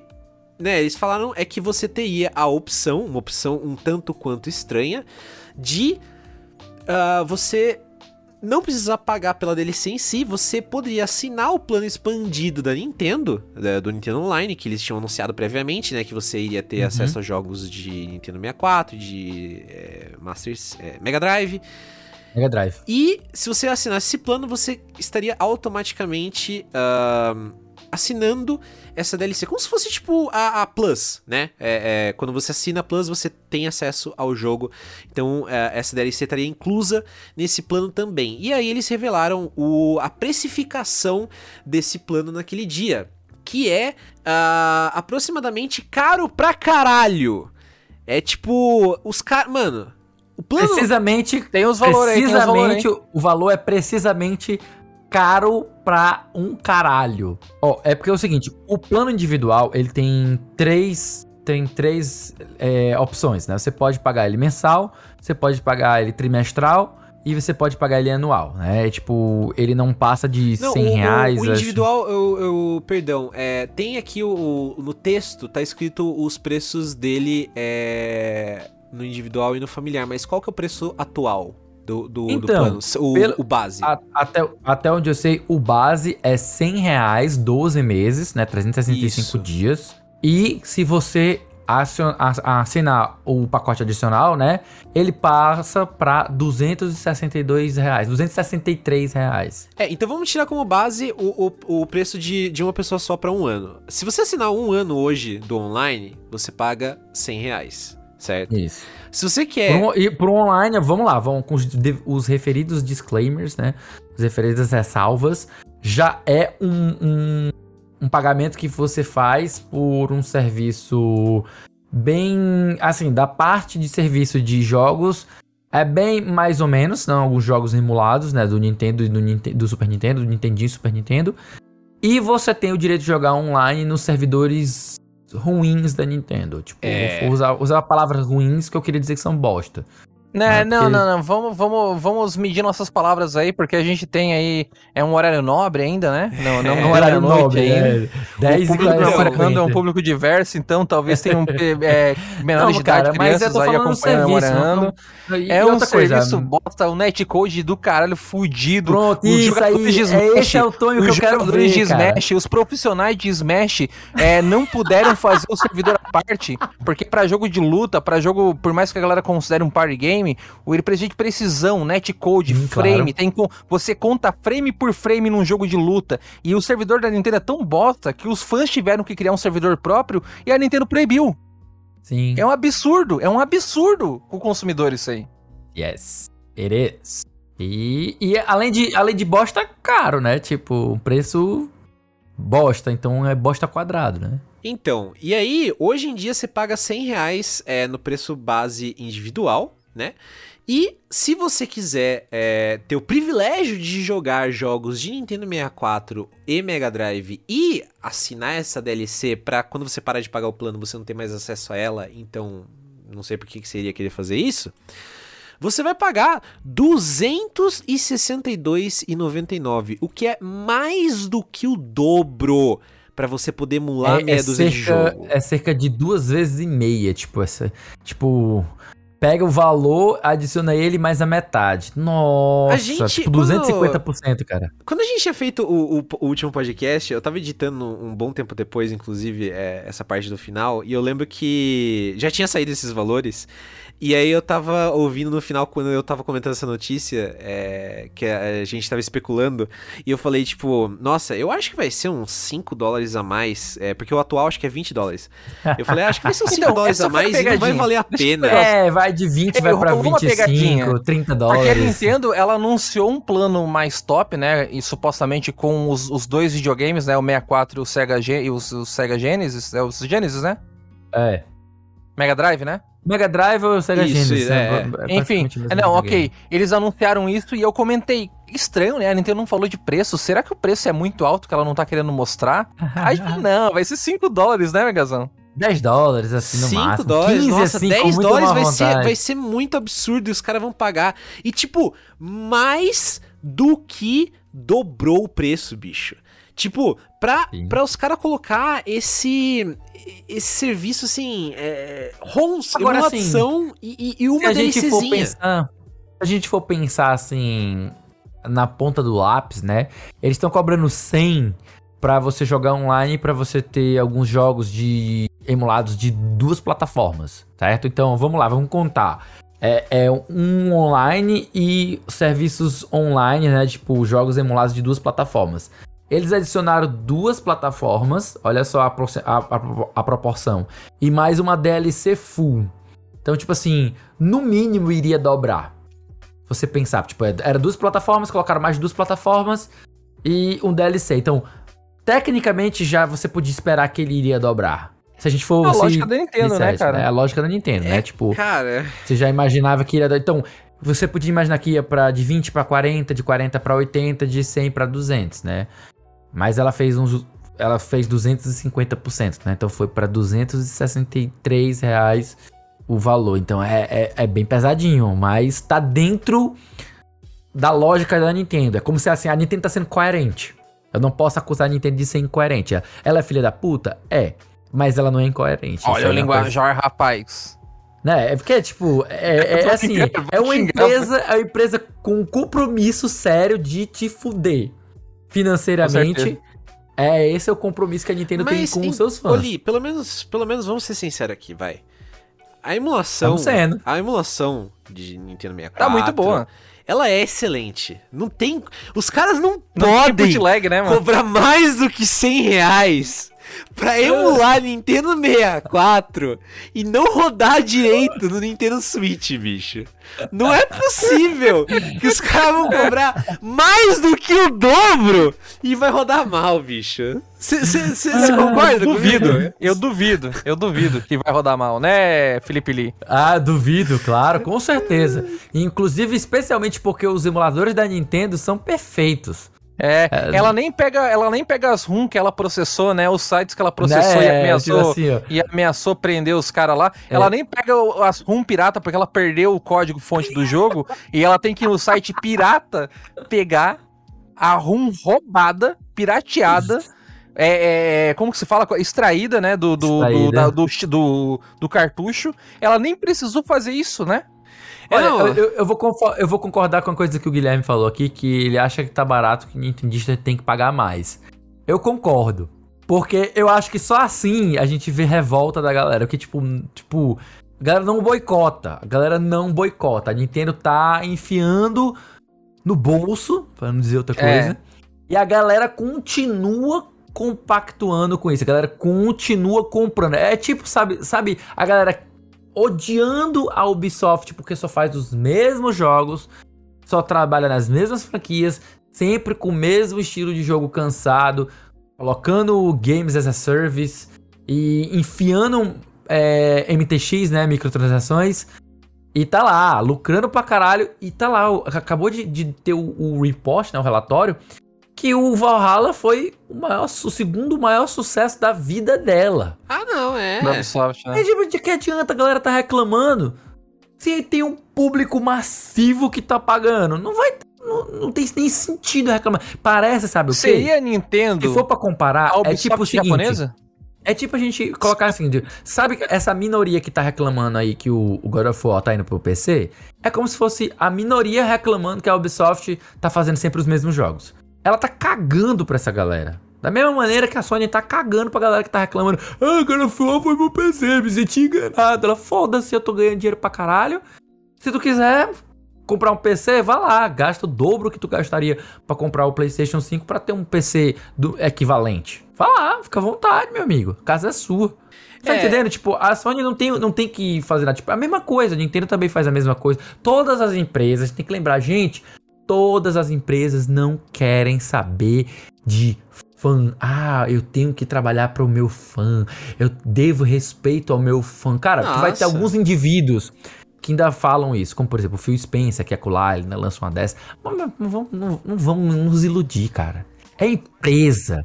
É empresa, todo mundo quer dinheiro, quer encher o rabo de grana, quer que os investidores felizes, injetando mais dinheiro, metendo dinheiro no rabo deles. É isso que eles querem, cara. O, o- no caso do, da Nintendo, é, eu até, tipo, eu vi bastante é, é, feedback, assim, negativo em relação a isso e tal, e, eu acho que esse tipo de coisa, tipo, ah, porra, os caras, mano, os caras cobram esse preço absurdo por emulação de Nintendo 64, que é um negócio que qualquer celular hoje em dia faz, qualquer computador faz, tranquilamente, você consegue fazer e tal. A- a- até, tipo, a- o multiplayer, que é uma bosta no Switch, mas é uma coisa, tipo, de destaque, entre aspas, que eles poderiam colocar, os emuladores hoje em dia conseguem fazer. Você consegue jogar Mario Party no, no Discord com seus amigos, tipo, de, os de Nintendo 64, Sim. facilmente, assim, sabe? Mano, você consegue jogar Splatoon de Cara, você usa um parsec, de, de Wii U ali no CEMU. É, você, é. você, joga qualquer jogo que antes era só, era só é, é, coach, Não, mas oh, o próprio emulador tem online agora. Tipo, sim, mano, tá ligado? Sim. O, tá ligado sim, Splatoon?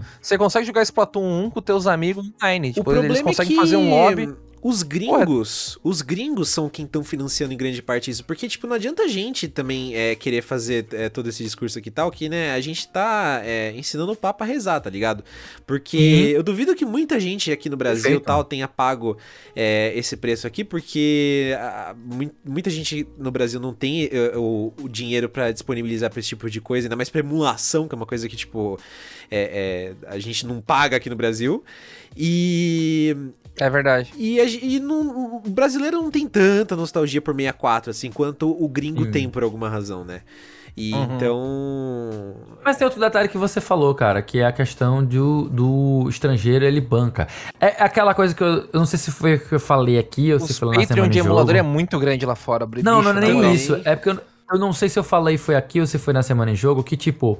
Gente, o Brasil é irrelevante para a Nintendo em matéria financeira. Também, porra. O dinheiro que, gente, o dinheiro que eles fazem aqui é micharia perto do que eles fazem no mercado europeu, norte-americano, incluindo, é, incluindo Estados Unidos e Canadá, e um pouco do México também, e no Japão. O dinheiro que ela faz nesses três grandes mercados para ela é tão absurdo e tão incomensurável para pra a gente ficar debatendo aqui, que se o Brasil inteiro, o país inteiro, pirateasse a Nintendo, não faria cócegas nos bolsos dela. Nem cócegas. Vocês têm que lembrar que a Nintendo, em 10 bilhões, sei lá quantos bilhões 100 bilhões, sei lá quanto é que a, que a, Nintendo tem. É muito dinheiro, ela tá cagando pro Brasil, ô, velho. Ô, Felipe, então tu tá querendo dizer que quando eu, quero, eu pego aquela cópia de Zelda Majora Mask e pirateio ela 100 vezes, eu não tô dando 100 vezes prejuízo pra Nintendo?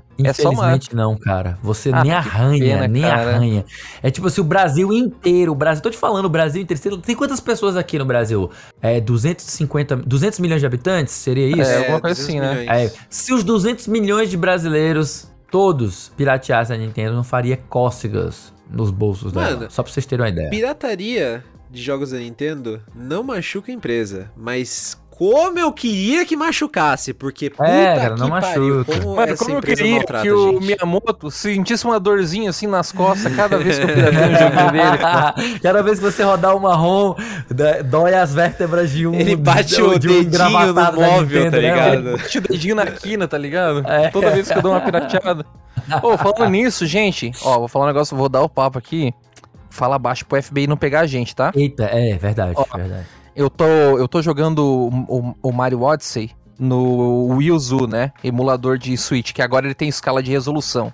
Ele tá rodando 1080p, 60 FPS e todos aqueles macetezinhos que o Mario joga o chapéuzinho e fica rodando, que usa o giroscópio do Nintendo, eu tô conseguindo usar o giroscópio do DualShock 4. E tá, ó, Magnifique, tá perfeito. Eu tô rodando Mario Odyssey em Full HD, 60 FPS cravado e com todos os esqueminhas, os, os, os controles de movimento giroscópio. Do... E aí, como o controle do Xbox, o único problema dele, o único defeito dele é não ter giroscópio, eu tô usando o DualShock. E o meu DualShock tá com um drift violento, mas o emulador tem um esqueminha pra, pra ignorar drift. Então, nem drift a gente tem no, no, emulador. Então, fica aí a dica aí. Tamo junto. Coisa que o Switch tem mesmo depois da revisão e a Nintendo continua não fazendo nada. Mas hum. vamos que vamos!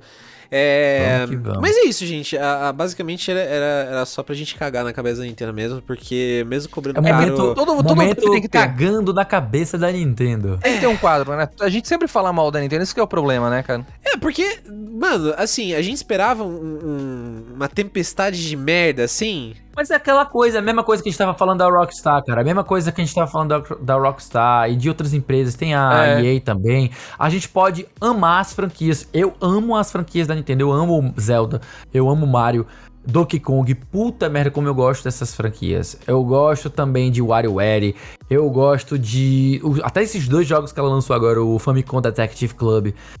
Apaixonado por esses jogos. Mas é aquela coisa, a Nintendo não se ajuda. Ela é. não, não quer, ela não quer saber do brasileiro. Então, eu também não quero saber dela. Gente, é isso aí. Vai ficando por aqui mais um dump de notícias aqui do Memória Random.